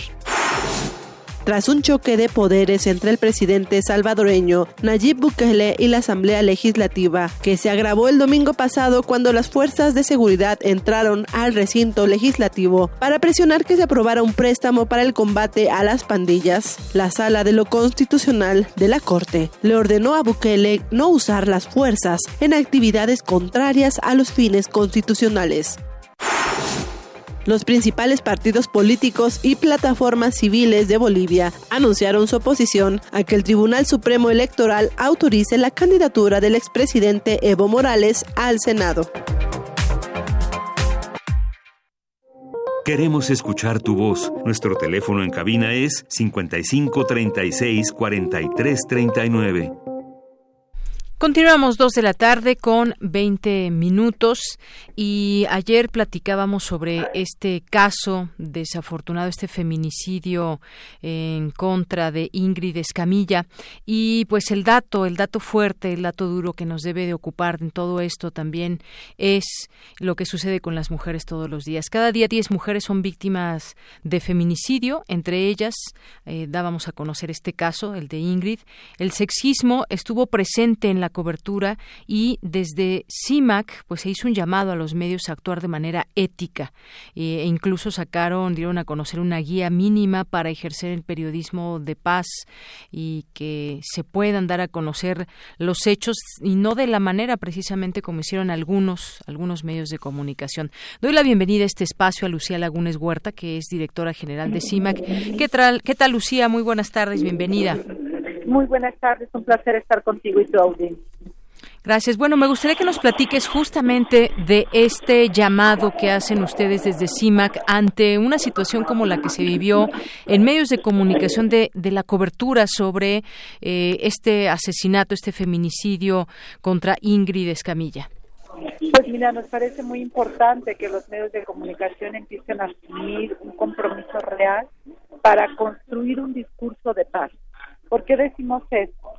porque lo que se ha hecho hasta el día de hoy es apología de la violencia contra las mujeres, hacer prácticamente narraciones que se podrían usar como manuales para asesinar a las mujeres y sin la reflexión necesaria del impacto que esto está llevando en el país, sobre todo en unos momentos tan complicados como los que tenemos en materia de los altos índices de, violencia. Eh, este es un proceso que llevamos porque una de las cosas que nos llamó la atención, eh, que una de las características de las informaciones cuando hablan de la violencia contra las mujeres, la falta de una fuente de información. Es decir, la fotografía y la descripción con la cual se han narrado los hechos contra Ingrid eh, tuvieron que prevenir, proveer, venir de algún lugar y eh, no nos dicen de cuál fue su fuente para obtener esa información. Entonces nos parece en ese sentido que los medios más que nunca hoy tienen que reflexionar sobre la ética periodística que necesitamos tener. Y eso es importante porque no es solamente las y los reporteros quienes tienen que construir una nueva forma de acercarse a la realidad, sino toda la cadena de decisión que eh, interviene al momento de eh, calificar una información. Es decir, alguien tomó la decisión, además del reportero o la reportera, de traer una fotografía y alguien más decidió que esa fotografía era publicable en los medios de comunicación. Entonces me parece que ahí debe de estar una mirada integral. Exacto, una mirada integral de todo esto ustedes sacan un código ético. ¿Cómo debe ser tratada justamente esta información? ¿Cómo se debe eh, tratar a las víctimas, por ejemplo? En primer lugar, pues con, con dignidad, con la verdad, acercar a, las víctimas a la verdad de los sucesos, cómo se cuentan. Muchas veces hemos encontrado también, desafortunadamente, formas de narrar que más allá de todo revictimizan a la propia eh, víctima. Está pues el propio derecho humano humano y qué em, y cómo exhortar también hacia los medios que debe haber estos estos códigos mínimos. Imagina nos podemos imaginar que la familia pues de alguna manera pueda seguir una información y pueda encontrarse con este tipo de fotografías que pues dan la vuelta y se incluso pues hay mofas de ello. Es, es terrible eso que está pasando. Cómo acercarnos a eso cómo trabajar con las víctimas también es algo que nos nos, preguntamos en muchas ocasiones, pues cuando, cuando los feminicidios no se llegan a concretar, pero las víctimas quedan completamente, pues a veces heridas, dañadas psicológicamente. ¿Cómo debe ser este tratamiento también desde los medios de comunicación? Ustedes desde Comunicación e Información de la Mujer, pues siguen con estas propuestas. Pues mira, yo creo que tenemos que entender en los medios de comunicación que eso es un atentado a los derechos humanos de las mujeres. Cuando tú entres desde ese enfoque, creo que podemos empezar a cambiar precisamente la narrativa. No podemos usar calificativos que responsabilicen a las víctimas o que justifiquen al agresor. Eh, evitar narraciones morbosas que alimenten precisamente el morbo y que alimenten la espectacularidad de la violencia. Entonces son elementos fundamentales que tenemos que eh, utilizar al momento de acercarnos a los hechos noticiosos, pero también recurrir a las personas expertas en violencia contra las mujeres para que nos puedan dar una explicación más asertiva y entender que no son hechos aislados, no es lo que le pasó a Ingrid por estar eh, en una situación equivocada, es encontrar el patrón que va permitiendo que las mujeres seamos asesinadas por el simple hecho de ser mujeres y dar explicación a la sociedad para que se pueda comprender y actuar en consecuencia. Me parece muy importante que especialmente cuando hay violencia de, eh, contra las mujeres, eh, dar la, la parte pedagógica de qué implica eh, en términos legales, a dónde pueden recurrir las víctimas, como tú bien lo señalas, que no han sido asesinadas, pero que tienen lesiones, qué tipo de instancias especializadas hay y eh, poder también contribuir a la prevención, es decir, sancionar la violencia contra las mujeres como un atentado hacia la sociedad y hacia los derechos humanos. Así es. Bueno, pues eh, yo te agradezco mucho, Lucía, sobre este que nos platiques sobre este caso eh, en particular y cómo debe ser justamente esa ese exhorto que se debe hacer hacia los medios de comunicación, pero sobre todo también dentro de cada uno de ellos, pues hacer ese ese llamado, cuál es y cómo se debe cubrir esa información y sobre todo, bueno, ya hasta donde se sabe hay una eh, investigación en torno a esto, quién pudo haber filtrado estas eh, fotografías de Ingrid en particular. Pero ahí eh, el caso de Ingrid es, es, uno de tantos que todos los días, desafortunadamente, se deben de dar a conocer y se deben de relatar. ¿De qué manera? Es justamente cómo lo debemos hacer y lo que nos debemos de preguntar si lo estamos haciendo bien. Muchísimas gracias, Lucía. Un placer. Hasta la próxima. Hasta luego, muy buenas tardes. Ella fue Lucía Lagunes Huerta, directora general de CIMAC, y pues justamente este periodismo de paz para las mujeres, código ético, eh, decía yo, la dignidad es uno de los, de los eh, puntos que tocan, la verdad, el derecho humano, la información, evitar publicar información que justifique la violencia o imágenes que exhiban los cuerpos lastimados de las mujeres. Están eh, pues los casos, dar seguimiento a casos de mujeres víctimas de violencia para evidenciar la situación estructural, no solamente de una, sino estructural, que permite y reproduce la violencia e impunidad. La identidad, cómo se debe proteger a las víctimas, las demandas, hacer visible las demandas de quienes eh, resisten a la violencia, exigencia, por supuesto, a las autoridades también que garanticen los derechos de las víctimas, la justicia, exigir el, el, acceso a la justicia, cuántos casos quedan impunes hoy en día, y la investigación, documentar las investigaciones de los hechos por parte de las autoridades o la falta eh, o la falta de investigación que esclarezca o falta o la falta de investigación que esclarezca los hechos. Pues sigamos hablando de este tema. Ahora ya se encuentra en la línea telefónica. Le agradecemos, le agradecemos también que nos tome esta llamada a eh, eh, María, no tengo aquí su apellido, de la colectiva Periodistas Unidas Mexicanas. María, ¿cómo estás? Muy buenas tardes. Hola, Deyanira, muy buenas tardes. Muy bien. Bueno, pues me gustaría platicar contigo sobre este tema también. Hemos visto la forma en que fue tratada en algunos medios de comunicación el caso de Ingrid y bueno, pues eh, hasta donde se sabe fue una filtración de fotografías de la Fiscalía y la prensa lo que hizo fue publicarlas. Eh, esto, pues, ¿cómo nos puede llevar a una reflexión para que este caso, ya este tipo de casos no vuelvan a seguir y salir a la, a la luz pública? De esta de esta manera en los medios de comunicación. Sí, eh, justamente lo que mencionas eh, tiene que ver con pues una práctica ya muy vieja de los medios que tienen de publicar las notas de feminicidios en sus secciones policiales. Eh, la particularidad que tiene la sección policial es que el género que se publica de periodismo es la nota roja. Y la nota roja no es para nada el género idóneo para cubrir eh, eh esto, este tipo de hechos por varias razones. Eh, si entendemos eh, cómo es la estructura de la nota roja, tiene varias problemáticas porque en primer lugar su objetivo es impresionar e entretener, más no informar. Y otras de sus características son titulares sensacionalistas, imágenes muy gráficas, el sacrificio de la objetividad y la formalidad en la narración para primar emotividad y elocuencia, a menudo bordeando en ficción, y detalles que sean lo más mórbidos posibles, también creación de personajes maniqueos en lugar de retratar personas. Eh, eh, y, y finalmente es como una simplificación y una sección que su objetivo es aleccionar a la población.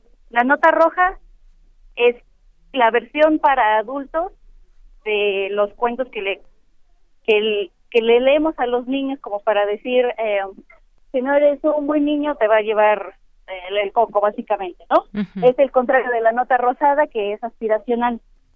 Entonces por la característica misma de la nota roja no hay cabida para que en ella haya la utilización de perspectiva de género que es eh, la correcta para casos de feminicidio. En este caso, eh, María, eh, los medios de comunicación es una pregunta que nos hacemos porque uno, eh, bueno, dos medios lo publicaron y eh, pueden ser, digamos, acusados por esta decisión editorial de alguna manera o, o, o- se vale que lo puedan hacer. ¿Quién, ¿Quién tendría que reclamarle en todo caso al medio de comunicación? Digo, socialmente me parece que se ha hecho, pero me refiero a una manera, mm, una manera legal, por ejemplo. Hay varias, hay varias leyes que condenan esa decisión que ellos tomaron. Para empezar, eh, como tú como periodista, como medio, no puedes publicar materiales ni informaciones que entorpezcan las investigaciones o la procuración de justicia. Además, eh, esto es también poco sentido común, eh, tienes que tratar con dignidad a la víctima y cuidar su identidad, su imagen, sus datos personales. Incluso en el caso del acusado, este, también tienes que respetar el derecho de reserva de identidad eh, de las personas que estén sujetas a investigación. Hay varias normativas que protegen eh, tanto a las víctimas como, Al victimario. como a los acusados, claro.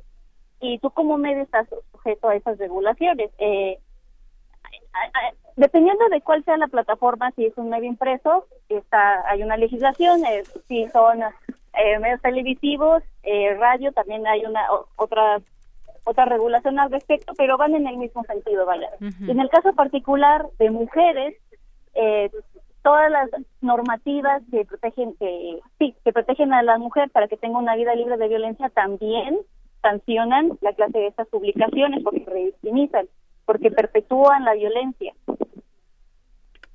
Exactamente. Y bueno, vemos por otra parte esa esa fotografía que se publicó, pero por otra parte también, pues como este individuo, eh, pues se le protege su identidad, ¿no? Eh, de alguna manera también eh, en distintos eh, medios que pues bueno, es parte de lo que también las, eh, los victimarios tienen derecho, por supuesto, pero suena muy contrastante. Se le protege con bajo bajo la ley, pero por otra, pues no se protegió a, a Ingrid de, de esta manera, pues exhibiendo cómo quedó su cuerpo.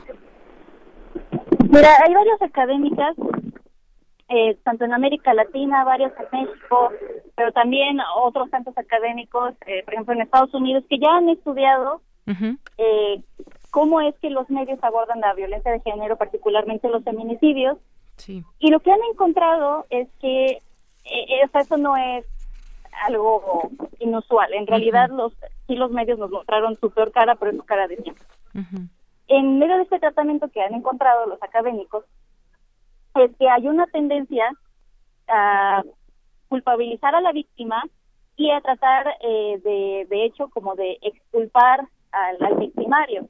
Eso, eso es lo normal y también hay como varias narrativas simplistas que utilizan y que también eh, revictimizan. O sea, por ponerte un ejemplo, es un clásico que en el caso de la víctima los medios dependiendo del estrato social al que perteneciera la mujer, dependiendo de su atractivo físico, eh, dependiendo de su color de piel, va a cambiar o no su narrativa.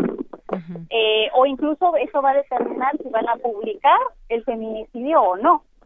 Por ponerte un ejemplo, si la mujer eh, de un estrato bajo era morena y se dedicaba a una profesión que está sancionada moralmente por la sociedad, digamos, institución, entonces la narrativa de los medios va, a- va a ser, van a ir con todo contra ella, ¿no? O sea, va a ser una narrativa de, eh, ahora sí que por puta se lo ganó y esto es lo que ella podía esperar y era su destino inevitable. Y como es una escoria desperdicio de la sociedad, pues este, así era como tenía que acabar. Básicamente es la narrativa. En cambio, si se trata de una mujer eh, blanca, de un estrato social más alto, un poco el caso de Ingrid, entonces hay que aplicar otra narrativa que no deja de ser bastante condescendiente y revictimizante. Eh, de todas maneras, la van a culpar. En este caso, el, el ejemplo más terrible de, lo que estoy diciendo es ese titular o asqueroso que decía la culpa fue de Cupido, ¿no? Entonces la culpa sigue siendo de ella porque pues porque tonta y porque no eligió bien a su pareja, ¿no? En el caso del trato a los victimarios, eh, también los medios van a utilizar eh, narrativas que ya, o sea, una vez que te pones a analizar en casos de prensa de esto, se repite se repite. Sí. Te van a decir que era un enfermo mental. te van a decir que estaba bajo la influencia de una sustancia.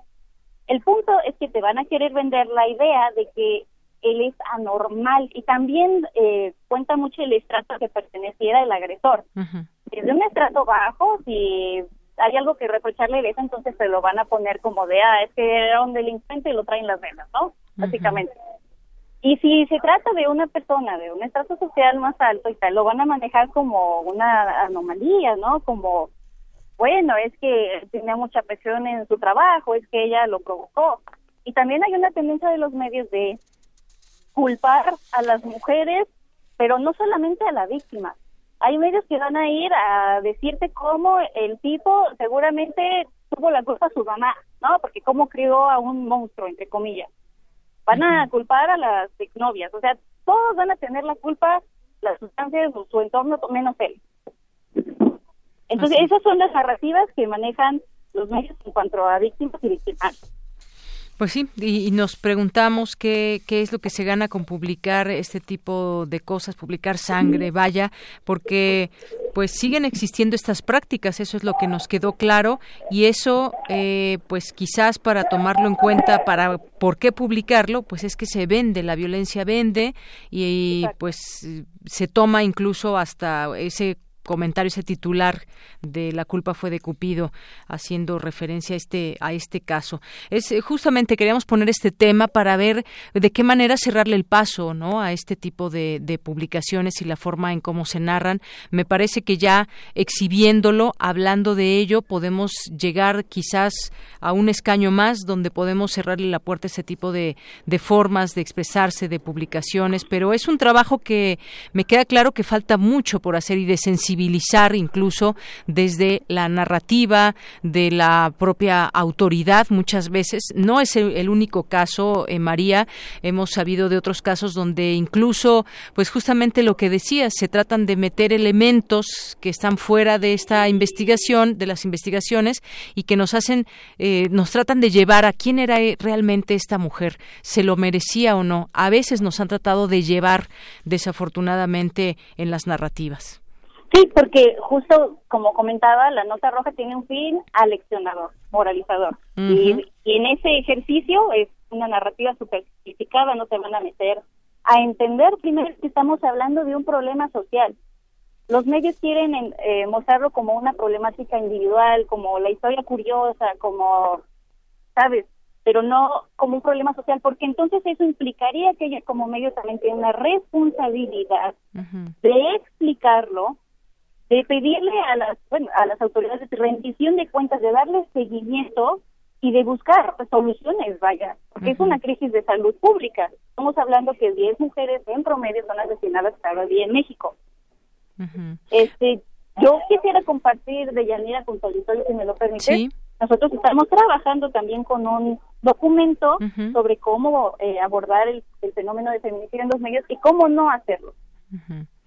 Pues sí, y si te parece, pues en algún momento poder platicar de él, justamente eh, ver qué contiene bajo todas estas premisas que estamos que estamos viendo, porque a final de cuentas, eh, María, la nota roja eh, o es muchas veces, pues lo que trata o su objetivo es de, de impresionar para que se compre, de poner la foto más em, pues, morbosa. más morbosa exactamente, que tenga más sangre para que pueda vender y entonces la gente pues llene su morbo, ¿no? Eso, eso es lo que hemos visto durante muchos, muchos años y como hemos visto al día de hoy, lo seguimos viendo. Sí, y, es, y es terrible porque la manera en la que los medios presentan a las mujeres es un indicador de cuál es la posición de las mujeres en la sociedad. Aquí los medios olvidan cuando mandan este tipo de notas a la sección policial que ellos tienen eh, un rol importantísimo en la sociedad, que la información debería ser un bien público y no una mercancía, para empezar. Eh, decía Darío Restrepo, que en paz descanse, que justo los medios le vendieron su alma al diablo cuando empezaron a verse como, eh, ahora sí que agentes de marketing en lugar de como personas que están prestando un servicio a la sociedad. Claro, y todo esto en qué abona justamente para revertir estos temas eh, estructurales que nos llevan muchas veces a los feminicidios.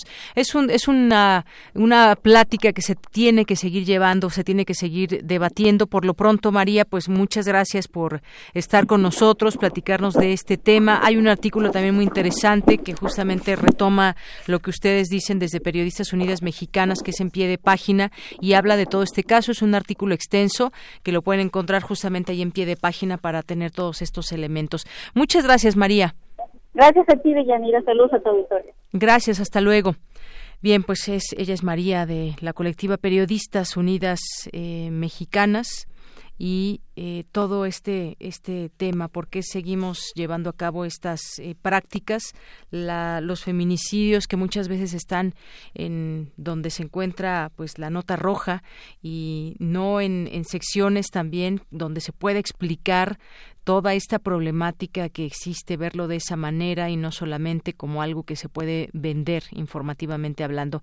Hay una eh, una publicación que hizo el periodista Luis Castrillón y habla de la decisión editorial de publicar las imágenes del cadáver de Ingrid Escamilla Vargas y dice que implica la cosificación y violación post-mortem de su cuerpo con fines mercantiles. De ese tamaño es el abuso, de esa magnitud la violencia ejercida por quienes tomaron esa decisión. Cierto, no es el único caso, pero ante el nivel de violencia que su muerte y la exposición de su cuerpo representan, es más que necesaria una mayor discusión al respecto y, de ser necesario, comenzar a tomar medidas. Y no vengan a acusar censura porque la ley explícita en el artículo sexto constitucional es más que clara. Y bueno, pues esta es una publicación con la que mucha gente yo creo que coincide y que coincidimos en este sentido. Bueno, pues vamos ahora a escuchar una invitación que nos dejó Dulce.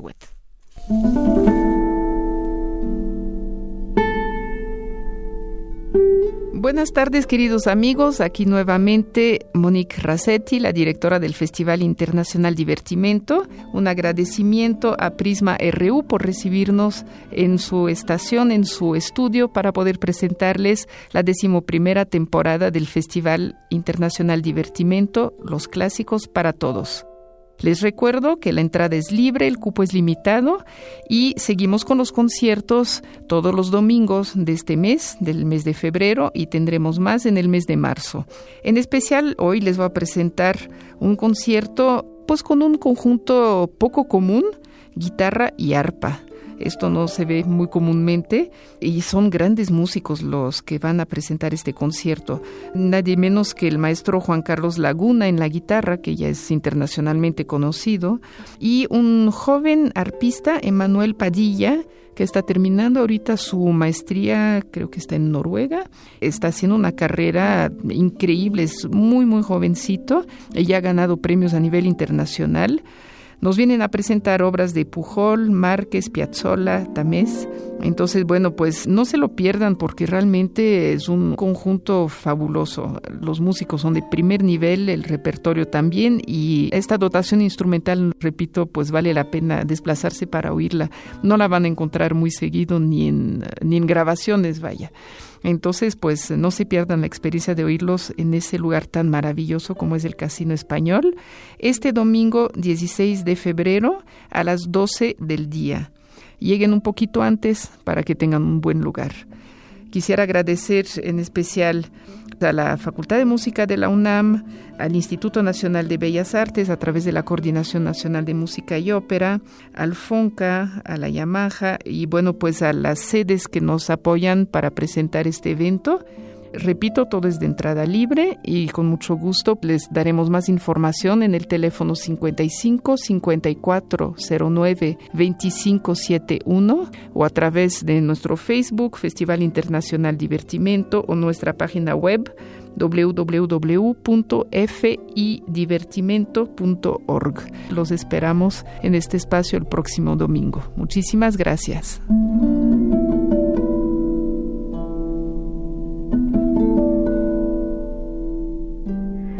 Porque tu opinión es importante, síguenos en nuestras redes sociales, en Facebook como Prisma RU y en Twitter como arroba PrismaRU.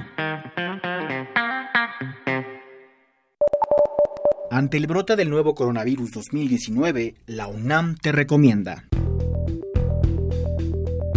lavarse las manos con agua y con jabón frecuentemente, evitar el contacto con personas enfermas de las vías respiratorias, cubrir boca y nariz con un pañuelo o flexionando el codo al estornudar, consumir todo tipo de carne en su término completo, hasta el momento, no se ha confirmado el agente portador ni el mecanismo de transmisión por parte de las autoridades sanitarias. Si vas a realizar un viaje al extranjero, consulta la Clínica de Atención Preventiva del Viajero de la UNAM con tres o cuatro semanas de anticipación para conocer las medidas sanitarias pertinentes. La UNAM y Prisma RU informan.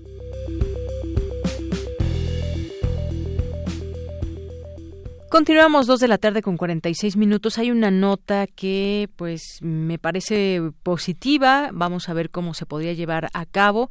El ministro presidente de la Suprema Corte de Justicia de la Nación, Arturo Saldívar, explicó que la propuesta de reforma al Poder Judicial de la Federación incluye sanciones enérgicas al nepotismo, la corrupción y el acoso sexual.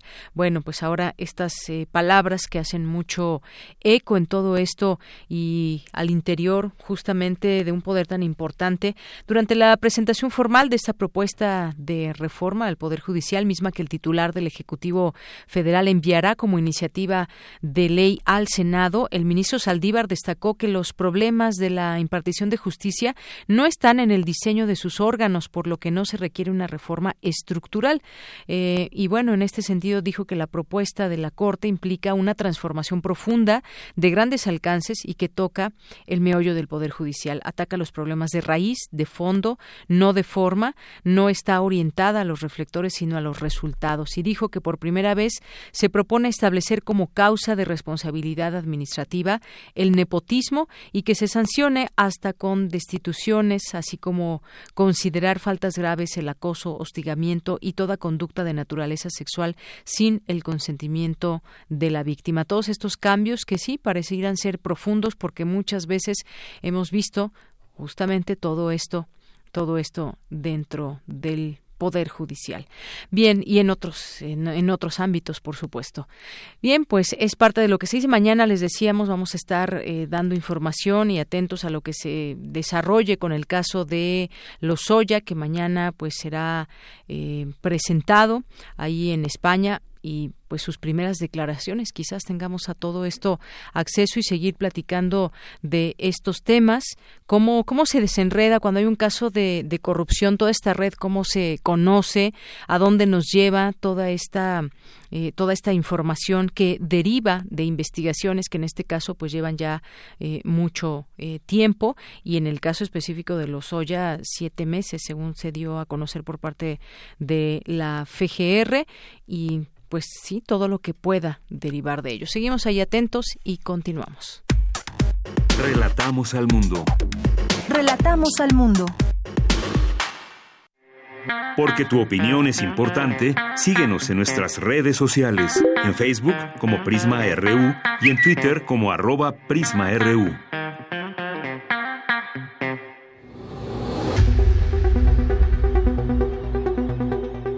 Dulce Conciencia. Ciencia. En Prisma.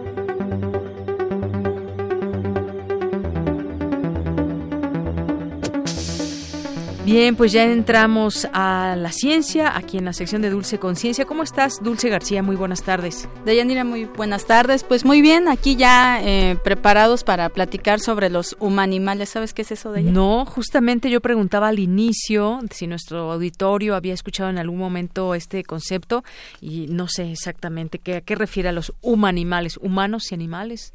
Pues habrá que ver si es el concepto exacto que se está utilizando. Se trata de una experimentación en donde se están creando embriones de animales eh, con células madre de seres humanos. ¿Para qué? Pues la investigadora que tenemos ya en la línea nos lo contará, pero primero, ¿qué te parece si escuchamos esta información? Adelante.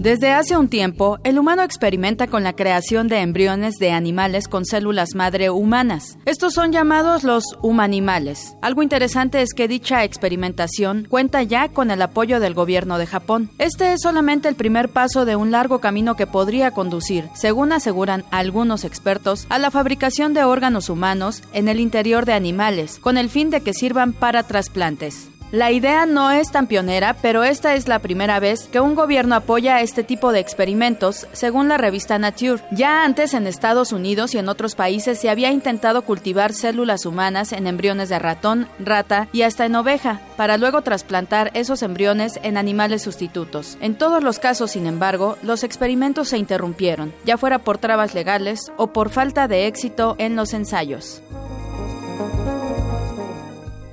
Y bueno, para platicarnos sobre este tema ya se encuentra en la línea la doctora Yasmín Alcalá Canto. Ella es académica de la Facultad de Medicina Veterinaria y Zootecnia de la UNAM. Doctora, muy buenas tardes. Eh, buenas tardes, Dulce. Eh, gracias por tomarnos la llamada. Y bueno, eh, quisiera empezar preguntándole si es este el concepto que se utiliza para hablar sobre esta experimentación, si tiene ya demasiado tiempo, ¿hacia dónde va, doctora? Dulce, perdón, se escucha muy mal puede, no sé si podemos volver a comunicarnos, le, escucho como con interferencia. Ah, claro que sí, doctora. Le llamamos en un momentito. Es muy amable, gracias, lo lamento. Ahorita retomamos esta comunicación dulce porque sí, justamente esto que decías ya es de por sí interesante, pero ¿a dónde nos lleva esto de combinar, qué decías, las células madre de, humanos, de seres humanos, de seres humanos a los animales? En animales se supone que uno de los objetivos de Yanira es eh, que se puedan producir órganos de seres humanos que después se usen para trasplante. Pero ¿cuáles son como las a seres humanos? Pero digamos que, exactamente, digamos que es una experimentación con animales. Pero como bien dices, esta parte ética es justamente tal vez de lo que nos platique también la doctora y que suena muy interesante porque Así es. hay mucho que, que, que decir de toda esta experimentación. Y bueno, el, también algo importante de esto de Yanira es que lo fue aprobado por el gobierno de Japón. O sea, mm. ningún, como decíamos en la cápsula, ya tiene tiempo que se hace experimentos de este tipo, pero no había sido aprobado por ningún gobierno. Ahora lo fue por el de Japón. No tiene mucho tiempo tampoco, pero ¿por qué? O sea, hacia, hacia dónde va esto, cuáles son los objetivos, ¿no? Claro, ¿qué les llevó a, a dar el sí al gobierno ante una, una situación de esta magnitud, de ese tipo de experimentación? Y bueno, pues cómo ahí nos damos cuenta también cómo va avanzando el mundo en temas de tecnológicos, pero también de este tipo de situaciones entre, entre los seres humanos. Eh, ¿qué, puede, qué, qué, podemos apartar? ¿Qué puede estar dentro de nosotros en, en los animales y para qué? ¿No? Y cómo pues dar el salto a que quizás esos implantes que ahora son tan difíciles de pronto, no solamente el, el, el trasplante en sí, sino de conseguir trasplantes para personas que lo requieren. Pues habrá que ver si es eh, muy difícil. Yo creo que hay cosas que los seres humanos compartimos con los animales, como animales también que somos, ¿no? Cómo funcionan los organismos. Vamos a ver si em, bueno, dicen que nos dice aquí Rodrigo, nuestro productor, que hay problemas con la línea telefónica de la doctora, de la doctora quizás, no sé si está en algún lugar que no se escuche bien. No sé si tengas algunos otros datos que podríamos por lo menos eh, quizás compartir con respecto a este tema, Dulce. Pues como lo decíamos en un inicio de Yanira, mira, esta investigación consiste en desarrollar embriones de animales y, que ya se ha implantado en ratones y ratas para pasarse de pronto a otro animal. Em, uno de los órganos, por ejemplo, que ya se ha experimentado es el páncreas. Y pues se supone que te, te, comentaba yo que todo esto es en pues en beneficio del ser humano, o sea, como que sirva para la cuestión de trasplantes, pero quizá ahí habría que preguntarse qué pasaría con los animales que vaya que nazcan con estas características, ¿no? Cómo van a cómo van a actuar, que era quizá algo que queríamos platicar con la doctora y pues ahí yo creo que van a entrar mucho eh, los defensores de animales, ¿no? De...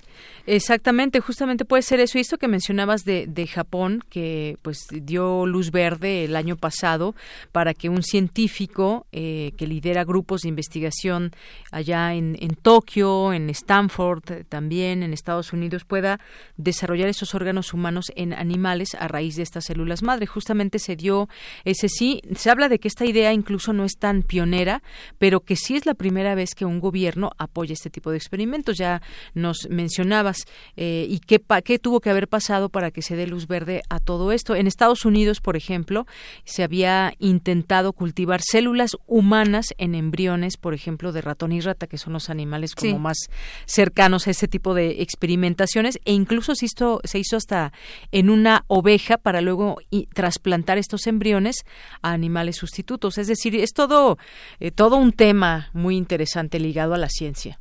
Así es, Deyanira. Mira, eh, no se trata, y eso también esperemos que podamos platicarlo la siguiente ocasión con la doctora, no se trata de híbridos humano-animal, eso como que nos tiene que empezar a quedar claro, pero eh, sí hay implicaciones éticas porque es un proceso en el que se implantan células humanas en embriones animales y que conlleva a cuestiones como eh, no saber con certeza qué órganos de las células madres producirá el animal, ¿no? Em, esto se calcula que los primeros órganos podrían eh, empezar a surgir dentro de un par de años. Posiblemente por ahí ya hayan creado alguno, pero todavía no salga la información, como muchas veces pasa en toda esta experimentación científica, ¿no? Que los científicos ya lo saben, pero las demás personas pues tenemos que esperarnos un ratito a que ellos quieran compartir esa información. Claro, la información llega a veces mucho tiempo después y ya después de haber hecho una serie de experimentos que ya pueden dar eh, la posibilidad de hacer un anuncio quizás espectacular, un anuncio que nos lleve a algo más específico, pero justamente y cuando se hacen experimentos con animales hay también muchas agrupaciones que ponen esa eh, ponen en vilo todo esto al decir que pues bueno qué tan ético puede ser llevar a cabo ese tipo de experimentaciones. Hay grupos que incluso hay productos que usamos que están probados en animales y que te dicen ya no uses esos productos porque han sido eh, probados con animales y les generan pues una serie de, problemas y sufrimiento, ¿no?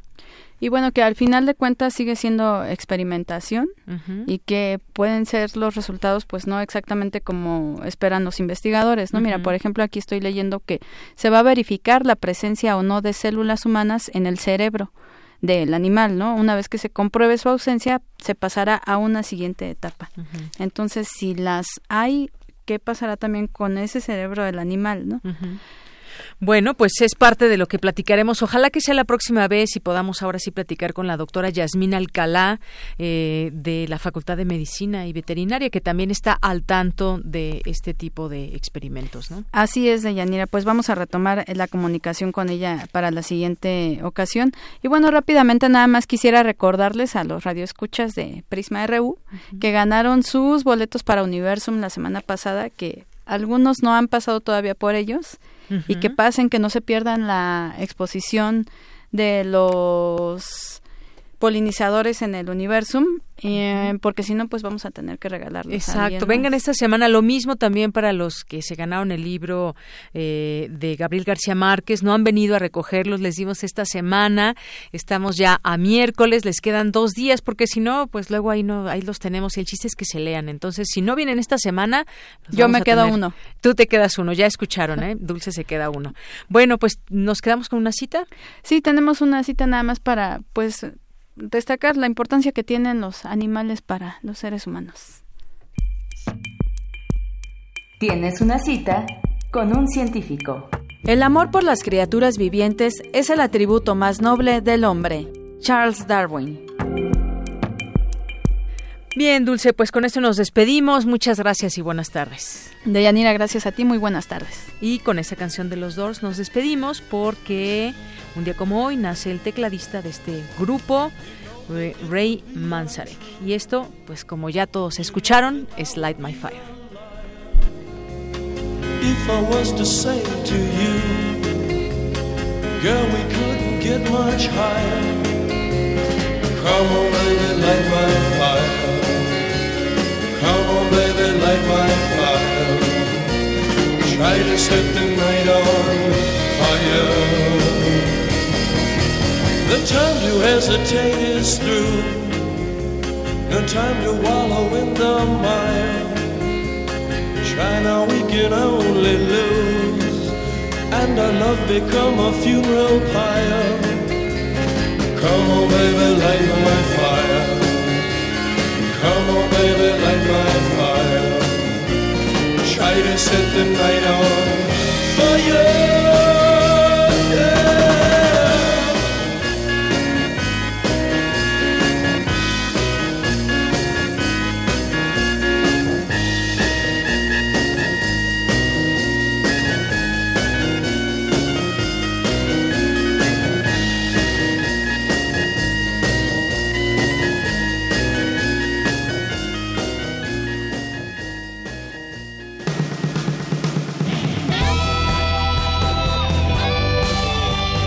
Prisma RU. Relatamos al mundo.